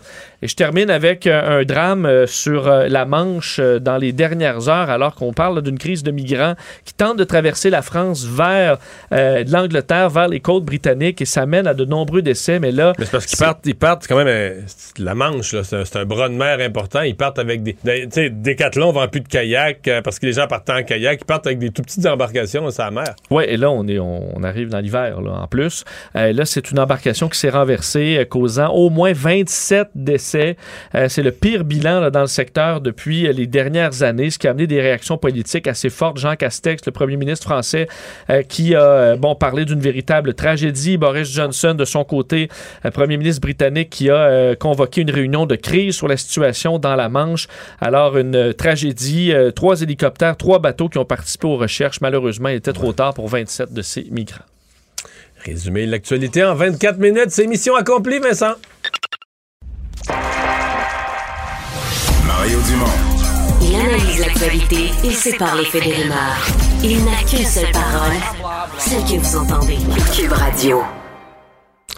Rapport donc aujourd'hui euh, de la vérificatrice générale, le rapport euh, de vérification pour l'année 2021-2022.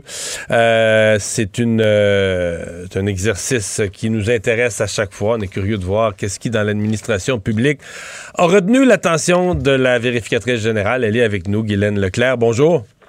Bonjour, M. Dumont. Euh, vous avez entre autres tout un questionnement là, sur. euh, il y a eu plusieurs programmes durant la pandémie qui ont été implantés. Euh, un de ceux-là, là, c'était le programme d'aide pour les, euh, les entreprises, pour les, les, les- entreprises qui étaient euh, affectées par la COVID.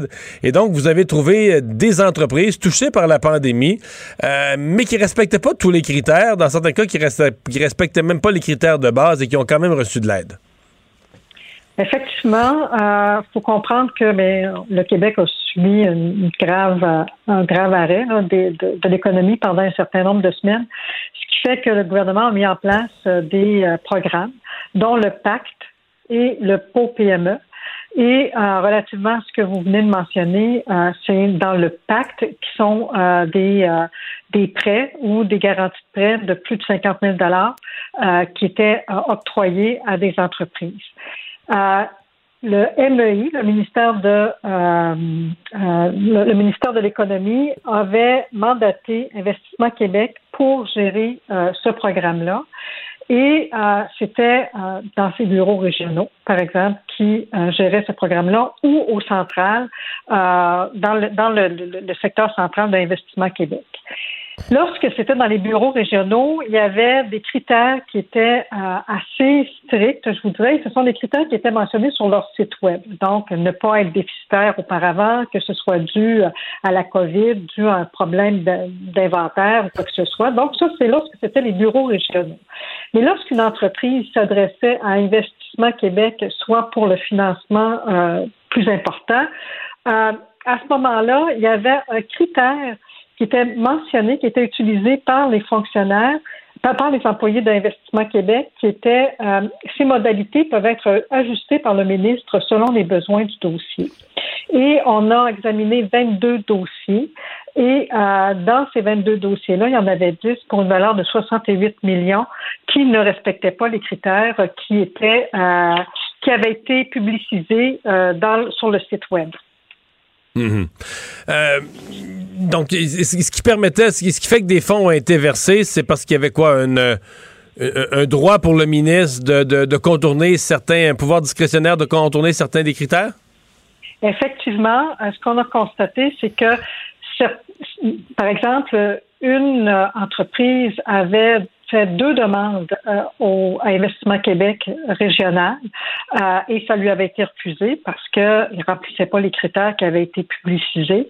Lorsqu'il s'est adressé au central d'Investissement Québec, ben, à ce moment-là, on l'a accordé en vertu de cette clause-là euh, dans le guide qui disait que ça pouvait être ajusté par le ministre.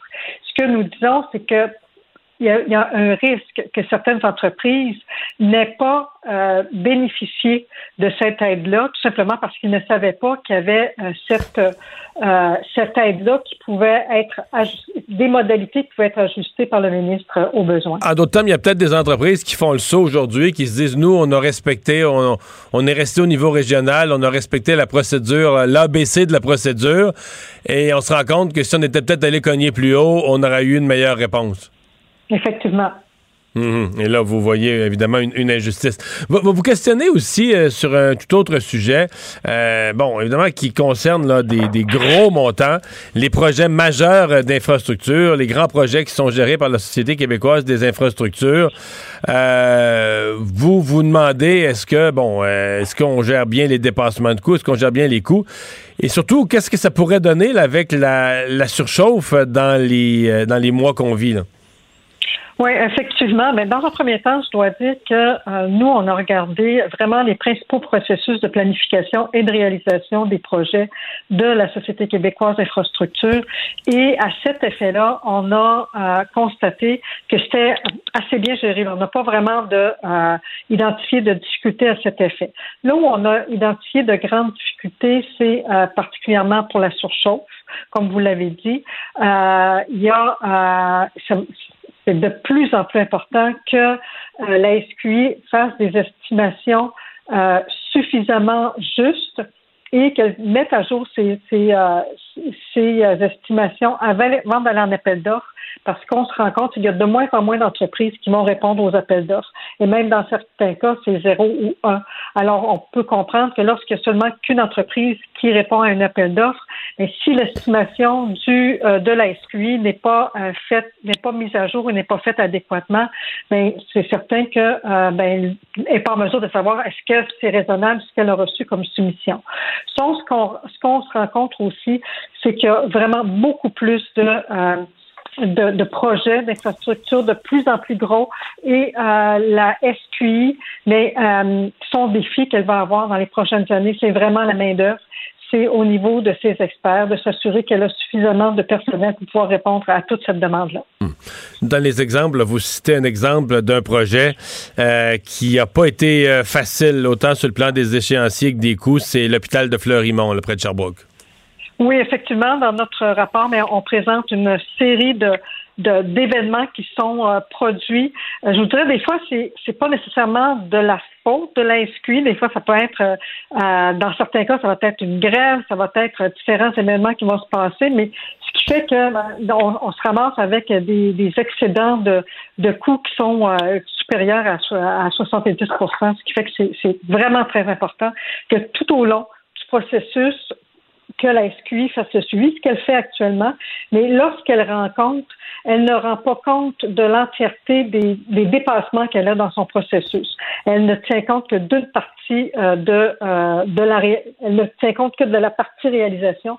Euh, tout ce qui est avant le projet jusqu'à la clôture, elle n'en tient pas compte. Alors, ce qu'on dit, si on, si on veut qu'elle fasse une bonne reddition de compte, euh, ce que euh, les citoyens veulent avoir et les parlementaires, mais c'est important qu'elle tienne compte non seulement de la phase de réalisation, mais de tout ce qui la- toutes les phases qui sont auparavant. Mais quand les gens voient ça, quand même, un dépassement de coût de 74% puis même si on le sait, là, les gens qui ont fait des travaux dans leur maison euh, s'en sont rendus compte, il y a une surchauffe, c'est dur de trouver des entrepreneurs. Les entrepreneurs ont de l'ouvrage en masse, donc ils sont pas affamés, donc euh, ils sont pas trop agressifs là, euh, pour faire leur soumission. On comprend ça. Mais les gens se demandent quand même, est-ce que, dans votre lecture, est-ce que les entrepreneurs abusent? Est-ce que quand on travaille pour le gouvernement, euh, on pèse sur le crayon, on grossit les factures, euh, surtout que là, en pénurie de main-d'œuvre, etc. Est-ce qu'on abuse des, contribuables quand on travaille pour le gouvernement là, chez les entrepreneurs? Bien, Dans ce dossier-là, on, on l'a regardé vraiment très en détail. hein. On avait reçu, c'est un projet qui a été euh, autorisé en 2017. C'est un projet à l'origine qu'on souhaitait euh, clé en main. Puis on a eu une seule soumission. Alors ça, c'est l'exemple que je vous donnais. Est-ce que c'est l'estimation devient importante. Dans, ce cas-là, on a eu une seule soumission conforme. Alors, euh, ben, on- étant donné que la soumission ne faisait pas de sens pour euh, on a euh, décidé d'y aller en mode de, euh, de, de réalisation. Et euh, mais finalement, il est arrivé une série d'événements. Il y a eu des effets sur le changement de mode de réalisation, ben, qui qui a euh, fait qu'il y a eu une hausse de 25% augmentation de la réserve de risque, euh, puis euh, à cause de certains risques additionnels, euh, un autre 22% Donc, c'est toute une série comme ça qui fait que finalement, on arrive à, une augmentation de coût de 74% On n'est pas en mesure de dire est-ce que les entreprises abusent ou non, ben, notre, notre audit ne l'a pas démontré, mais c'est puis si ça arrive, ben, c'est d'autant plus important que la SQI fasse une estimation qui soit adéquate et qu'elle la mette à jour. Parce que ce qui arrive, c'est que la SQI faisait une, une, euh, une estimation, mais finalement, avant d'aller en appel d'offres, ne la mettait pas à jour. Puis on sait combien de temps qui peut se passer entre l'identification des besoins jusqu'au moment où on va aller en appel d'offres. Alors, c'est important qu'elle mette euh, son, estimation à jour pour justement identifier si jamais des entrepreneurs euh, abusaient. Madame Leclerc, merci d'avoir été avec nous. Ça m'a Au fait revoir, plaisir. Guylaine Leclerc, la vérificatrice générale du Québec. Mario Dumont, un vent d'air frais. Pas étonnant que la politique soit sa deuxième nature. Vous écoutez Mario Dumont et Vincent Dessureau.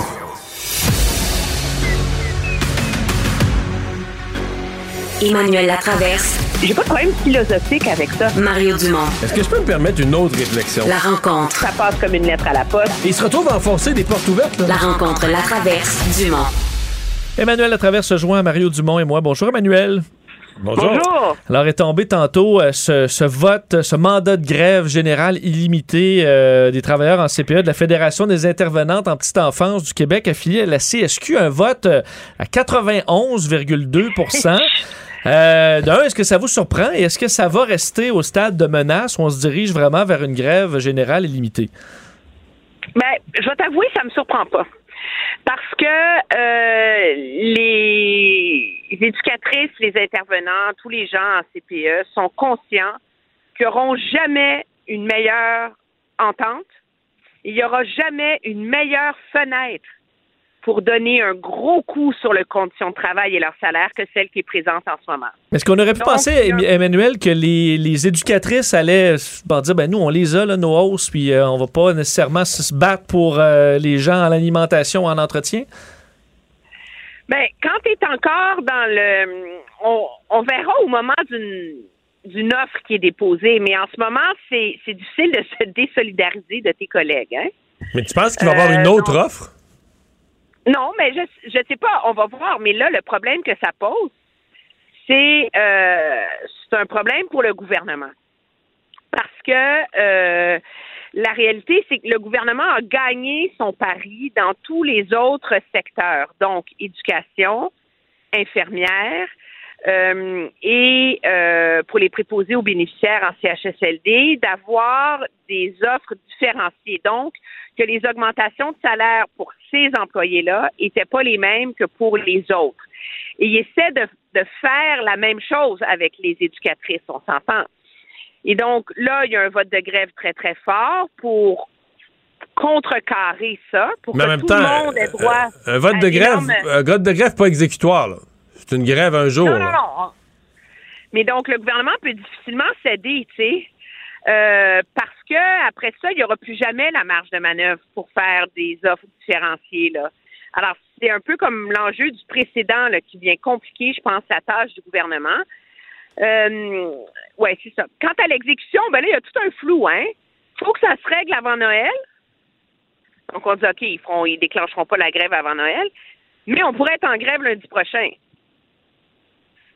Fait que là, euh, s'ils veulent maintenir la vie des parents, ils sont mieux de pas trop jouer avec leur mère. C'est un mon opinion. Ouais. Ben moi, euh, moi, je, j'ai, j'ai plus de nuances là, dans ça. D'abord, s'ils veulent être la grève, c'est lundi matin ou c'est pas pantoute. Là. Je veux dire, t'as- t'as- tu un vote de grève. Quand tu votes des journées de grève flottantes, c'est correct de dire on va voir comment va évoluer la, discussion, puis on pourra euh, les déclencher au besoin. Mais quand tu déclenches une grève générale illimitée, c'est lundi matin, puis c'est fini. Là, tu fermes les garderies, puis tu fermes jusqu'à nouvel ordre. Sinon, c'est quoi? C'est une menace de grève générale illimitée, mais qui est pas exécutoire, qui pend là. et tantôt, ont semblé dire, ben là, on va avertir les parents d'avance.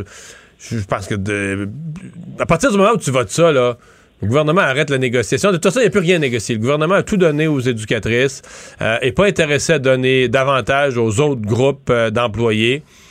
Donc, euh, je sais pas où on s'en va. Moi, je, moi, je suis au gouvernement. Moi, je suis au gouvernement, je bouge plus. là. C'est c'est fin de l'épisode, j'attends. Puis euh, pour le reste, c'est des semaines et des mois de grève. Puis je me dis désolé pour les parents. Peut-être qu'on peut compenser les parents euh, qui auront pas, qui vont perdre des, en leur donnant des crédits d'impôt, leur donnant des, je, donnais je donnerais des compensations financières aux parents là pour la perte du service, pour se trouver d'autres solutions. Mais euh, il y aurait plus de, j'aurais plus de discussion. C'est fini. C'est un syndicat qui euh, c'est son droit, hein, la, convention collective est échue, donc ils ont parfaitement le droit d'aller en grève. Mais à mon avis, c'est une grève qui pourrait durer très, très, très, très longtemps. Ah ben ça, je suis d'accord av- avec toi. C'est la raison pour laquelle je pense le syndicat dit on a voté la grève, mais on, on est prêt à continuer de négocier, tu sais. Euh, parce qu'ils sont conscients que l'appui de la population est fragile. L'appui de la population est derrière les éducatrices qui ont obtenu les augmentations de salaire, pas une augmentation, un rattrapage salarial, on va appeler les choses telles qu'elles sont. Euh, mais je suis pas sûre, moi, que je pense pas que l'appui de la population est derrière le fait de donner un tel rattrapage salarial euh, aux cuisiniers, au personnel d'entretien euh, et à tout le reste. Je suis pas mal certaine qu'il est pas là, là. Alors, alors c'est le début d'une grosse partie de poker, là. Euh, mais moi, je pense que le, gouvernement n'a pas le luxe de bouger parce qu'il il découe tout ce qu'il a réussi à gagner avec euh, ces négociations différenciées jusqu'ici.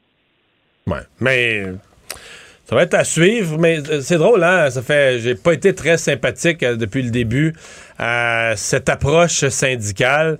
Et puis, euh, je, moi, mon, pif me dit depuis le début que ça va mal tourner. J'écoute le discours, je regarde comment. puis j'entendais bien les ministres qui voulaient tout leur donner parce que c'est quand même incroyable. Les éducatrices ont tout obtenu. Jamais. Je veux dire, je, je sais pas si le gouvernement. Probablement qu'on veut vraiment, on veut vraiment régler à long terme, on veut vraiment passer pour généreux, mais le gouvernement a cédé sur tout, leur a tout donné, toutes leurs demandes. Euh, donc, qu'est-ce que tu veux faire de plus? mais là, Ma- M- Mario, c'était tellement honteux, leurs conditions de travail. À un moment donné, là, je veux dire, faut arriver, euh, faut, faut venir sur terre. Là. Tu peux pas convaincre des gens de devenir éducatrices en garderie s'ils vont faire plus d'argent, aller marcher des chiens sur l'heure du midi. Ben, on en recrutait jusqu'à la pénurie de main-d'œuvre, on en recrutait, puis il y avait des augmentations progressives, puis ils ont eu des augmentations dans les dernières années, puis on leur a construit des fonds de pension, ce qu'il n'y avait pas. Ben, peu, c'est le, le, le, poste budgétaire le plus en augmentation au gouvernement. peut-être qu'il y avait un rattrapage à faire parce qu'il y en a de plus en plus qui ont la formation collégiale, je suis conscient de ça. En fait, le, le gouvernement reconnaît ça. Mais là, 23% d'augmentation. À un moment donné, ah, euh, donné, on peut pas dire, c'est ça, on peut pas dire toujours c'est passé, c'est passé, c'est passé, c'est passé, ça arrête tout, là. D'accord. Bon. D'accord. Parlons de Daniel McCann, les suites de ce rapport hier dévastateur sur les, euh, la première vague en CHSLD. Là, aujourd'hui, euh, ce matin, euh, elle est allée répondre à certaines questions, a mis s'être concentré sur les hôpitaux. Là, on avait parlé d'hospitalocentrisme, mais en même temps se défend là, en disant oui, oui, on a envoyé une lettre à tout le réseau, donc on spécifiait pas hôpitaux, on spécifiait pas CHSLD, mais pour leur dire de mettre à jour bon, leur préparation à la pandémie. Lettre quand même faut dire, assez général. Est-ce que euh, c'est convaincant, cette sortie de Daniel McCann, qui semble pas quand même admettre grand-chose? Il y a deux choses là-dedans. Je pense que la... Hum, Madame McCann, sa sortie vise à rappeler que c'est pas vrai qu'on va lui faire porter le plat à elle seule. OK? Euh, que c'est une elle est elle a été très courageuse en disant c'est ma responsabilité, je l'assume et je je vais vivre avec les conséquences de ça tout le reste de ma vie. Mais en même temps, la sortie politique, c'est de dire, écoutez, je n'ai pas menti, on a envoyé une lettre, c'est comme ça que ça fonctionnait. Oui, je comprends, mais t'as vu la lettre. Non, mais, non, je suis d'accord, c'est d'un, c'est d'un obtus sans limite, là, OK? C'est dans le contexte de l'intersectionnalité, du sectionnel, des compétences de vos champs, gars. C'est incompréhensible. Mais la réalité, c'est que moi, je comprends l'idée. J'aime pas l'idée qu'on lui fasse porter à elle tout le plat. OK? De un, je sais qu'elle est en congé de maladie en ce moment et qu'il faut euh, qu'il faut euh, l'épargner et tout le reste, là. Mais la ministre des CHSLD, là, elle s'appelle Marguerite Blais. La ministre qui était capable de dire au gouvernement Vous êtes malade. Ça ne marche pas. La ministre qui était supposée comprendre la faiblesse des CHSLD, la ministre qui était supposée comprendre le risque que ça posait, c'était pas Mme McCann. Il y a une ministre des années, c'est Mme Blais. Alors, on peut pas faire, on peut pas blâmer Mme McCann pour cet échec collectif sous prétexte que Mme Blais est malade, qu'on l'aime et qu'elle est gentille, là. À un moment donné, la responsabilité des CHSLD, c'était Mme Blais et c'est elle qui a répondu absent c'est tragique. C'est peut-être injuste parce qu'elle se battait contre une machine hospitalocentrique. Je veux bien, mais c'est l'ensemble de l'œuvre. C'est pas vrai qu'on va tout mettre sur le dos de Mme McCann dans cette histoire-là, là. Non, mais c'est une responsabilité collective. Le Québec, collectivement, avait des CHSLD depuis des années qui étaient euh, pourris. Vraiment des, des institutions fragiles, manquant de personnel, avec pas assez de personnel compétent. C'était ça, nos CHSLD, puis on traînait ça. Écoute, on parlait des, bains, on parlait de l'incapacité de donner des bains dans les années 90, puis on en parle encore euh, dans les années 2015, 2018, jusqu'à la pandémie. Là. Donné, il faut, faut voir les choses. Euh, et au début de la pandémie, Autant la santé publique, le docteur Arruda, la ministre Blais, la ministre McCann, ils l'ont tout échappé. Et euh, je suis d'accord avec toi que la ministre McCann ne peut pas porter le chapeau à elle seule. Mais dans ce cas-là, précisé ce matin, c'est un peu risible. Ben, c'est pas risible. Elle a prouvé qu'elle n'a pas menti. Il est vrai qu'en janvier, un procès verbal et une lettre là, semble que il a été abordé une certaine préparation, un virus en Chine, il a été abordé une certaine préparation basée sur le virus en Chine, préparation des établissements au sens général. Mais quand tu regardes le texte, mais quelle farce monumentale. Des fonctionnaires qui se parlent entre eux avec tout du langage totalement technocratique, euh, d'une préparation. Fait que tu comprends bien que euh, déjà qu'il n'y a pas de gestionnaire dans les CHSLD, quand le, PDG d'un CIS ou d'un CIUS revient par ce papier-là sur son bureau, il se passe rien, là. Je veux dire, faudrait, faudrait être. Euh, c'est ça le problème, là. En même temps, le PDG d'un CIS puis d'un CIUS, là, quand il reçoit ça, c'est dans, supposé dans un langage qu'il comprend, là, parce que l'outil, c'est un bah! Voyons! Non, mais tu sais, je veux dire, c'est pas, pas toi et moi qui reçoit la lettre. C'est lui, là. Alors, il est supposé comprendre puis, alors, c'est, c'est une responsabilité euh, collective. Et moi, ce qui m'inquiète profondément, et je pense que sais, de toutes les questions sans réponse, alors qu'on commence à construire la toile de cette tragédie, c'est cette étude, cette note de l'INSPQ qui indique que les CHSLD vont être vulnérables en temps de pandémie et qu'ils pourraient perdre jusqu'à 30% de leur personnel. Mais on l'a pas vu, cette note-là. On l'a pas vu. Ça, ça vient du, du, du, du témoignage, là, de la directrice qui l'a écrit à l'INSPQ. Mais ça, qui l'a reçu et qui l'a échappé? Et ça, je pense que c'est un peu, ça, ça fait partie de la clé du ministère autour de, euh, de des CHSLD parce que tout le monde dit on, on, on voyait l'Italie, on voyait l'Europe, on voyait New York, tout le monde freakait, ventilateur, etc. C'est pour ça qu'on s'est mis là-dessus. On ne savait pas. Mais il y a un document qui existe qui les a mis en garde. Et ça, pour moi, c'est le grand mystère. Je, le gouvernement se fait pousser dans ses derniers retranchements pour fournir des réponses qui sont nécessaires et qui sont certainement dues euh, aux familles des personnes décédées.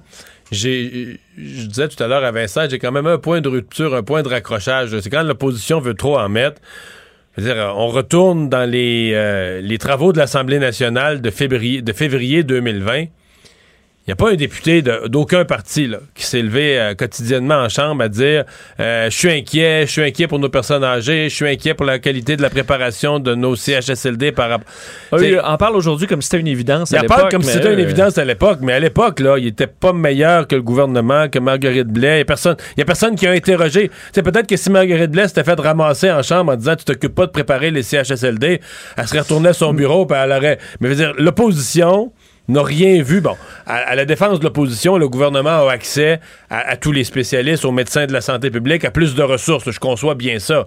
Mais néanmoins, c'était quand même un petit peu gros de l'opposition de faire comme si, en février 2020, tout le monde voyait ça, là, tu sais, la situation qui allait arriver aux personnes âgées, alors qu'ils avaient à l'époque jamais mentionné ça. En fait, ils parlaient même pas de la COVID, très très Mais- peu à la période de questions. Mais Mario-Emmanuel, est-ce que ça, parce que de- Mme McCann n'est même plus dans, dans son poste, mais est-ce que dans ce cas-là, vous vous rappelez, en février, là, euh, ce- celui vers qui on aurait dû se tourner à ce moment-là, ou celui qui aurait dû se tourner vers tout le monde pour les alerter, c'est le docteur Arruda, directeur national de la santé publique. Puis si, si la lettre est un peu obtuse, comme tu dis, euh, Emmanuel, peut-être aussi parce que euh, le directeur de la santé publique, lui, voyait pas de problème, n'était pas inquiet de la pandémie du tout au Mais mois de non, février. là. euh, la peur, ça fait faire des crises de folie. Ben, c'est ça, s'inquiétait du racisme là, envers les, euh, les Asiatiques, mais c'était pas, euh, il sonnait pas la, la, la, la cloche là, à ce moment-là du tout.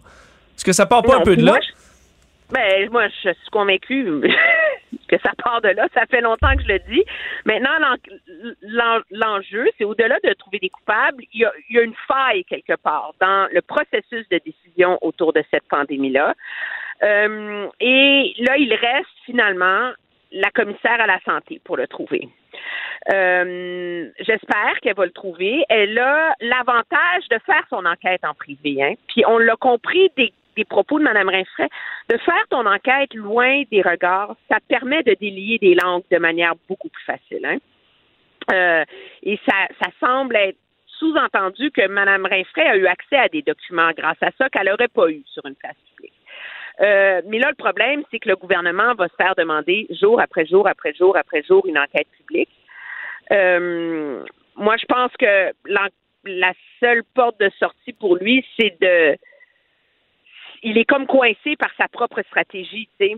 En temps normal, il pourrait en déclencher une, mais là, il y en a trois de lancer des enquêtes. La commissaire à la santé a tous les pouvoirs, euh, etc. Donc là, euh, c'est difficile pour lui de se dédier, là. Mais en même temps, euh, la pression va être immense, immense, immense sur ses épaules parce que la coroner va continuer son travail, puis parce que ça remet tout ce drame-là, tout le cafouillage au cœur de- du débat public. Merci beaucoup, Emmanuel. À demain. Très bien, au revoir. Le hockey a tellement évolué, les jeunes maintenant, ils ont des skills comme ça se peut pas. Puis ces kids-là, ils rêvent à... Jean-François Barry.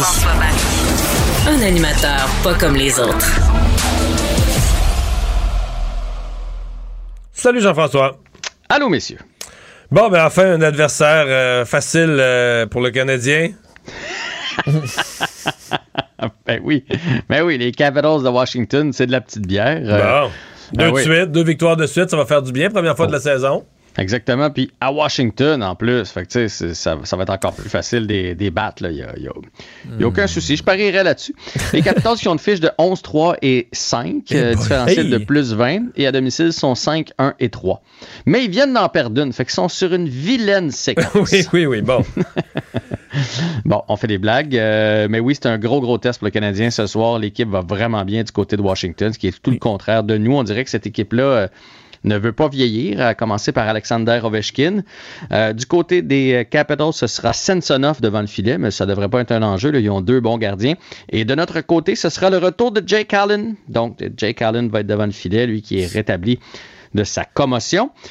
Et si on y va maintenant du côté des attaquants et des défenseurs, il reste des décisions de dernière minute. Là. Euh, On ne sait pas qui on va mettre à la défense. Peut-être Sami Nikou ou encore Norlinder. Des Cédric décisions Paquet- stratégiques ou des décisions d'état de santé? Des décisions stratégiques. Parce que Cédric Paquette est de retour. Ben, en fait, un peu des deux. Cédric Paquette est de retour au jeu. Donc, lui pourrait prendre sa place euh, comme sur la quatrième ligne. On enlève qui?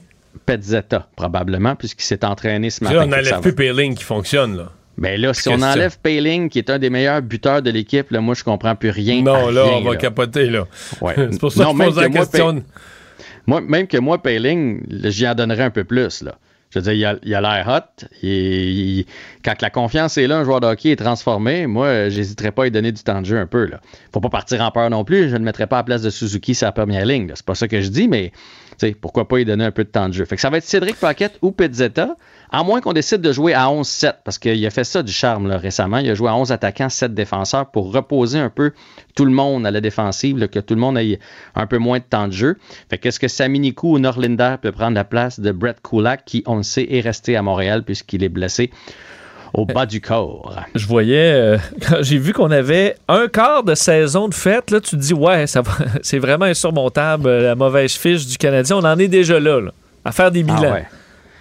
Ben, moi, j'aime ça faire au quart à moitié. euh, puis, euh, bon, des fois, le trois quarts, ça ne veut plus dire grand-chose parce qu'on connaît l'issue. Ouais. Mais Bilan de quart de saison, ça va en dire long. Là. Mais on la connaît déjà, l'issue, le rendu au quart de saison. C'est décourageant quand tu regardes ça. 20 matchs de jouer, 5, 13 et 2. Ça n'a juste pas de bon sens comme fiche. On est 15e dans la conférence, mais dans les faits, on est dernier avec 12 points.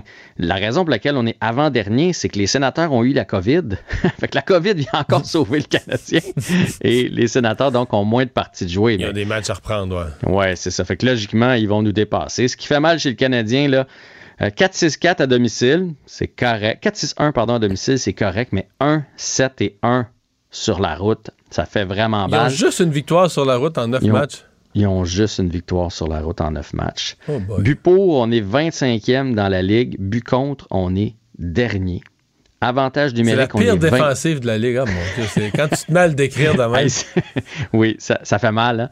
Bon, euh, on a une à deux parties de jouer de plus que les autres. Que euh, peut-être que c'est pour ça qu'on est qu'on a le plus de buts contre, là, mais l'avantage numérique est 20e dans la ligue. Le désavantage qui était une de nos forces, souvenez-vous, l'année passée, on tuait des punitions, entre autres grâce à Philippe Dano et Carey Price et Shea Weber. Mais là, maintenant, notre désavantage numérique est 29e dans la ligue depuis le début de l'année. Fait qu'il n'y a pas grand-chose de positif là, chez le Canadien. en- Y a-tu des joueurs? de Y des joueurs dont on peut parler d'une saison respectable? Je vais voler le titre euh, de notre ami Félix Séguin qui a, qui a écrit là-dessus hier sur le site de TVA Sport qui disait les, les moins pires. Il y, en- il y en a quand même qui ont été un peu moins pires que les autres, là, malgré tout. Donc, euh, moi, je donnerais une petite étoile quand même à Jonathan Drouin. Si quelqu'un m'avait dit qu'après 20 matchs, surtout qu'il en a manqué, lui, il en a seulement 14 de jouer, qu'il aurait 9 points en 14 matchs, honnêtement, c- tu sais, avec ce qu'il a, traversé, euh, son inactivité pendant un, bon bout de temps, 9 en 14, c'est quand même respectable pour Jonathan Drouin. Surtout que depuis sa blessure, il est plus tranquille. On dirait qu'il y a quelque chose qui l'affecte, encore. Fait que 9 en 14, on prend ça. Puis j'ai trouvé aussi que quand il était dans l'alignement, euh, Hoffman euh, apportait vraiment quelque chose à l'avantage numérique. Lui, il n'a joué seulement en 13, malheureusement, mais il y a déjà 7 en 13, donc 4 buts. Fait que malgré ses 13 matchs, il est le meilleur buteur du Canadien. Suzuki il prend quand même sa place. Il y a eu une bonne séquence. Il est parti très lentement. euh, Et là, c'est très lentement. Fait que moi, je l'ai pas mis dans. Tu sais, pour moi, lui, il est juste comme correct, là. Parce qu'on s'attend à ça. Là, 14 points en 20 matchs, c'est juste correct. Il n'a rien fait pendant 8 matchs, puis là, ça fait 4 matchs qu'il fait rien. Il est arrêté, ouais, c'est ça. Il a eu ses 14 points en l'espace de 6 rencontres, là, Nick Suzuki. Fait que malheureusement, je ne peux pas le mettre dans mes étoiles. Et ceux pour qui, ben, mes étoiles, dans ceux pour qui c'était correct, là, mais ceux pour qui ça fait vraiment mal. Désastreux, là, ouais. Ben, Josh Anderson. Tu sais, 9 points en 20 games, moins 12. Lui, il était là tout le temps. Là, puis il est pas, on le voit pas toujours non plus dans l'action. Yoel Armia, c'est pathétique. Mais, tu penses qu'il n'y a pas un but, lui? Yoel Armia en a compté un euh, lors Ah, du dernier match. Ah, ben oui, ben oui, ben oui, ben oui, finalement. c'était- son premier. Yoel Armia, un but, trois passes, 4 points en 20 Mais lui, il a du temps de glace quand même. Il a joué tous les matchs, il n'a pas été blessé, il a eu du temps de glace. Euh, je pense, je pense qu'il faut mettre dans les désastres aussi Petrie. Oui, oui, mais j'y arrivais à la défensive. Mon dernier à l'attaque, c'est Caulfield. Tu sais, euh, je sais, je, je- je- c'est une recrue, il faut pas y en mettre trop, mais je veux dire, il n'y a aucun but là, en, Il y a, en 12 il y a beaucoup rencontres. de chandails, euh, Caulfield, là, dans, il est dans, dans les, moins, il est dans les moins à chaque match. Ça, c'est l'autre bout. Il est toujours sur la glace pour les buts de l'adversaire. Il est dans les moins 7. À la défensive, ben, la grosse, grosse, grosse, grosse déception. En fait, c'est la déception du Canadien depuis le début de l'année, c'est Jeff Petrie. Pouvez-vous croire que c'est le défenseur du Canadien avec le moins de points? Le moins de points. Sami Nikou, qui a joué cinq parties en autant que lui. Petzetta, qui est arrivé en autant que lui. Vous allez me dire, c'est pas un défenseur, mais il a quand même autant de lui que lui en neuf rencontres, puis en jouant six minutes par game. Jeff Petrie, c'est pathétique. Et pour moi, il vient euh, débalancer la défensive, débalancer l'avantage numérique. Bref, lui, c'est la grosse déception. Euh, on va donner à Chris Weidman 8 points en 15 matchs. C'est quand même bon. Et il est plus 1. On va te dire, c'est le seul défenseur qui est dans les plus. Et Ben Charrot, Ben Charrot a 4 buts. Donc, c'est le meilleur buteur du Canadien avec, euh, euh, avec, avec, Fait avec, qu'on va euh, se croiser Hoffman. les doigts que le deuxième quart de la saison soit plus, soit plus favorable. Là, il te reste une minute pour nous parler de la présence de joueurs des Alouettes sur l'équipe d'étoiles de la Ligue canadienne de football. Oui, je l'ai absolument le souligné. Il faut parler un peu plus du CF et des Alouettes qui vont bien, des équipes à Montréal et euh, sept joueurs des Alouettes sur l'équipe d'étoiles de la Ligue canadienne de football. C'est pas rien. William Stanback qui est euh, demi-offensif, Eugene Lewis et euh, Christian Matt, le garde, qui eux autres s'en sont à leur deuxième nomination de suite. James Winicky et Lyndon Rice en ont aussi une sur la ligne offensive. Et en défense, David Ménard et Monstradic Hunter en sont aussi à leur première nomination sur l'équipe d'étoiles. Donc, sept joueurs des Alouettes. Chapeau, et la saison est loin d'être terminée. Il reste un match dimanche. Voilà, ben bravo aux joueurs des Alouettes qui sont. euh, et, et là, les Alouettes, ils font les séries, eux. Ils font les séries. Dimanche, on va savoir s'ils finissent deuxième ou troisième, si on aura un match éliminatoire à Montréal ou pas. C'est donc un match important. Match crucial. Merci Jean-François, à demain. À demain. Mario Dumont et Vincent Dessureau. Des propos crédibles, avec des fois un brin de sarcasme. Ben, quand les nouvelles sont moins crédibles. là. Mario Dumont et Vincent Dessureau. Cube Radio. Cube Radio. Cube Radio.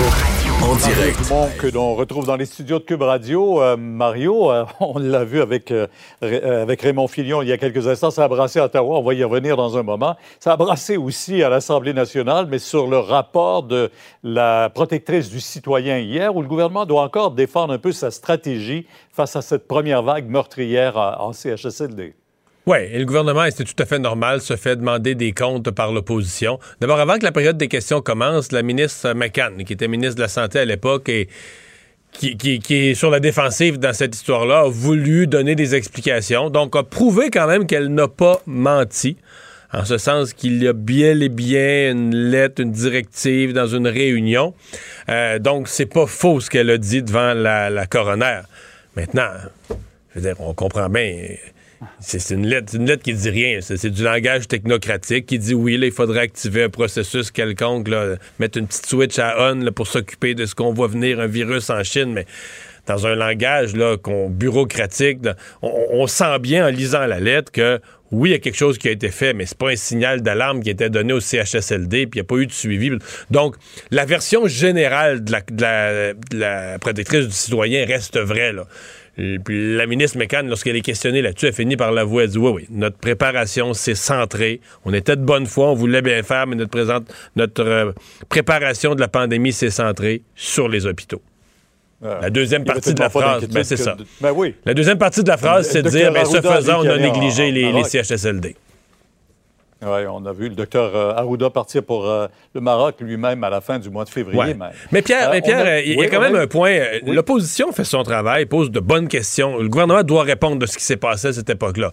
Il y, a- il y a un petit point de rupture pour l'opposition. C'est qu'à un moment donné, l'opposition parle en disant, ben, euh, en février, là, 2020, on le savait qu'il y avait un danger pour nos personnes âgées.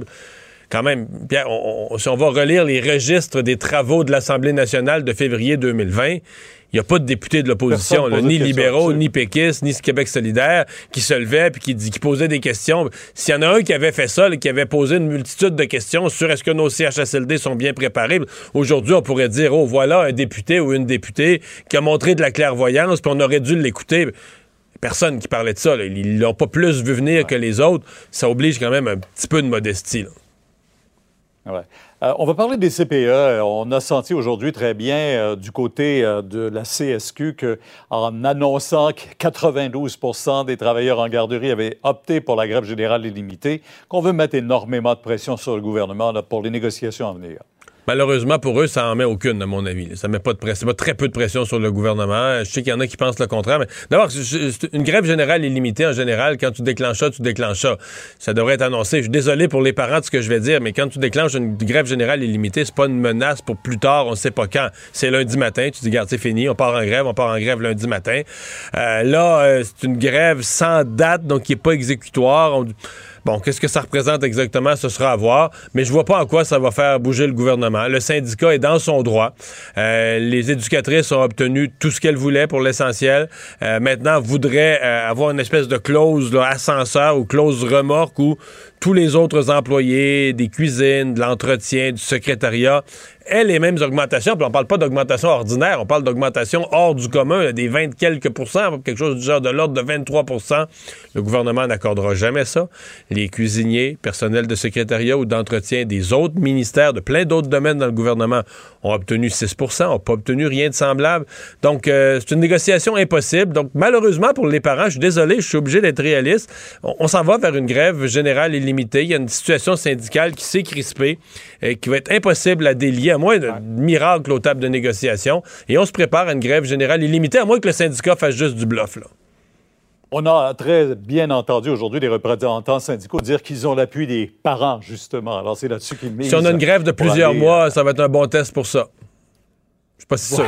On va revenir à cette période des questions à Ottawa où ce nouveau mot qui entre dans notre vocabulaire, la juste inflation, c'est sympathique, mais Ouais. c'est très réaliste parce que Ouais, la- l'inflation est là. c'est de la politique, certainement un flash habile. Il doit y avoir quelqu'un chez les conservateurs qui est fier de ça. Là. Euh, mais mais ça, ça pose la question de l'inflation. C'est un sujet réel, c'est un sujet visiblement. Écoute, en campagne électorale, M. Trudeau a fait rire de lui en disant ben moi, les, les questions de politique monétaire, je pense jamais à ça, puis il se trouvait drôle. Mais les questions de politique monétaire, c'est le portefeuille de monsieur, madame, tout le monde, c'est le prix euh, du pain, du lait, du poulet. Donc, euh, et, et- et- et je pense que plusieurs économistes vont dire les dépenses démesurées des gouvernements ont participé à l'inflation. Alors là, maintenant, euh, il, faut, euh, il faudra y voir dans les, dans les mois à venir. Mario, bonne soirée. On vous retrouve demain à 10h sur LCR. Au revoir. Au revoir. Oh Vincent, mais ça se continue, là, les prises de rendez-vous pour les enfants. On a eu une mise à jour de fin de journée. Oui, François Legault, euh, ce matin, parlait de 115 000 rendez-vous. Ben, cet après-midi, on est rendu à 143 000 euh, prises de rendez-vous. On sait que ça, on n'est pas encore dans le milieu scolaire euh, et que ben, ça ne fait que commencer. Alors, on peut, on peut penser que la réponse des parents est très bonne. Il y a aussi des limites par, en- par certaines régions. Alors, des endroits où les parents doivent ben, avoir voulu prendre un rendez-vous rapide, mais c'est pris, alors ils vont se tourner vers l'école. Mais je pense que la réponse est assez bonne. Euh, et Mario, quand même, de fait que le dossier qui a fait euh, réagir aujourd'hui, dont on n'a pas eu le temps de parler, c'est l'histoire du troisième lien euh, carboneutre. Hier, aussi dans une lettre de François Bonnardel qui essaie de répliquer à, euh, au, à l'ancien maire Régis Labaume, mais disait que le, troisième lien allait être carboneutre. Ça a été tourné en dérision par l'opposition et aujourd'hui, il est revenu en disant ouais, on va planter des arbres, entre autres, et acheter des crédits carbone pour effacer l'empreinte carbone du troisième lien, disant qu'on l'a déjà fait pour, des, euh, pour plusieurs projets, puisque c'est obligatoire depuis 2019 à Transport Québec, qu'on l'a fait, euh, entre autres, pour euh, l'échangeur Turco. Mais je voyais d'ailleurs que dans le cas de l'échangeur Turco, les libéraux se moquaient de ça, le tunnel carboneutre. Mais la réplique de la CAQ, c'était oui, mais c'est les libéraux qui, en- dans leur planification de Turco, avait établi ce principe qu'il faut être carboneutre, là. Oui, mais on comprend que le en termes de béton pour le tunnel, c'est pas beaucoup les mêmes d'arbres. c'est pas les mêmes quantités. Beaucoup d'arbres. De sorte que ça m'a quand même fait sourire les répliques, euh, entre autres, de Paul Saint-Pierre Plamondon, qui a dit euh, bon, que Legault prenait les Québécois pour des valises, que c'était euh, des sottises de niveau olympique, Mario, et que c'était des engagements dignes de Justin Trudeau. Alors, on voit quand on utilise Justin Trudeau comme une insulte, là, euh, bon. Et euh, Dominique Anglade qui disait avoir pensé que c'était une blague. Alors, ça fait beaucoup réagir. Est-ce que le troisième lien sera carboneutre? Ben, c'est ce que promet François Bonnardel. Tu sais qu'à la fin, un des calculs que fait la CAQ, c'est une fois que tu as les trois parties. que- Tu sais, mettons que le, mettons que le, le- le- le tunnel, c'est 50-50 dans la région de Québec. là. Oui. Mais si c'était un parti pour avoir le, le 50, puis sont trois partis à se diviser l'autre 50, ça ramène quoi comme vote là, dans les comtés? Là? Ouais, fais, fais la mathématique oui, de ça. T'es gagnant. tu, tu vois ça, tu vois de la politique partout. Euh, je finis par avoir partout. C'est une tournure d'esprit. Hey, euh, on se retrouve demain, 15h30. Je vous souhaite une excellente soirée d'ici là. Bon hockey ce soir pour ceux qui vont regarder ce match difficile pour le Canadien. Sophie Durocher s'en vient. Cube Radio.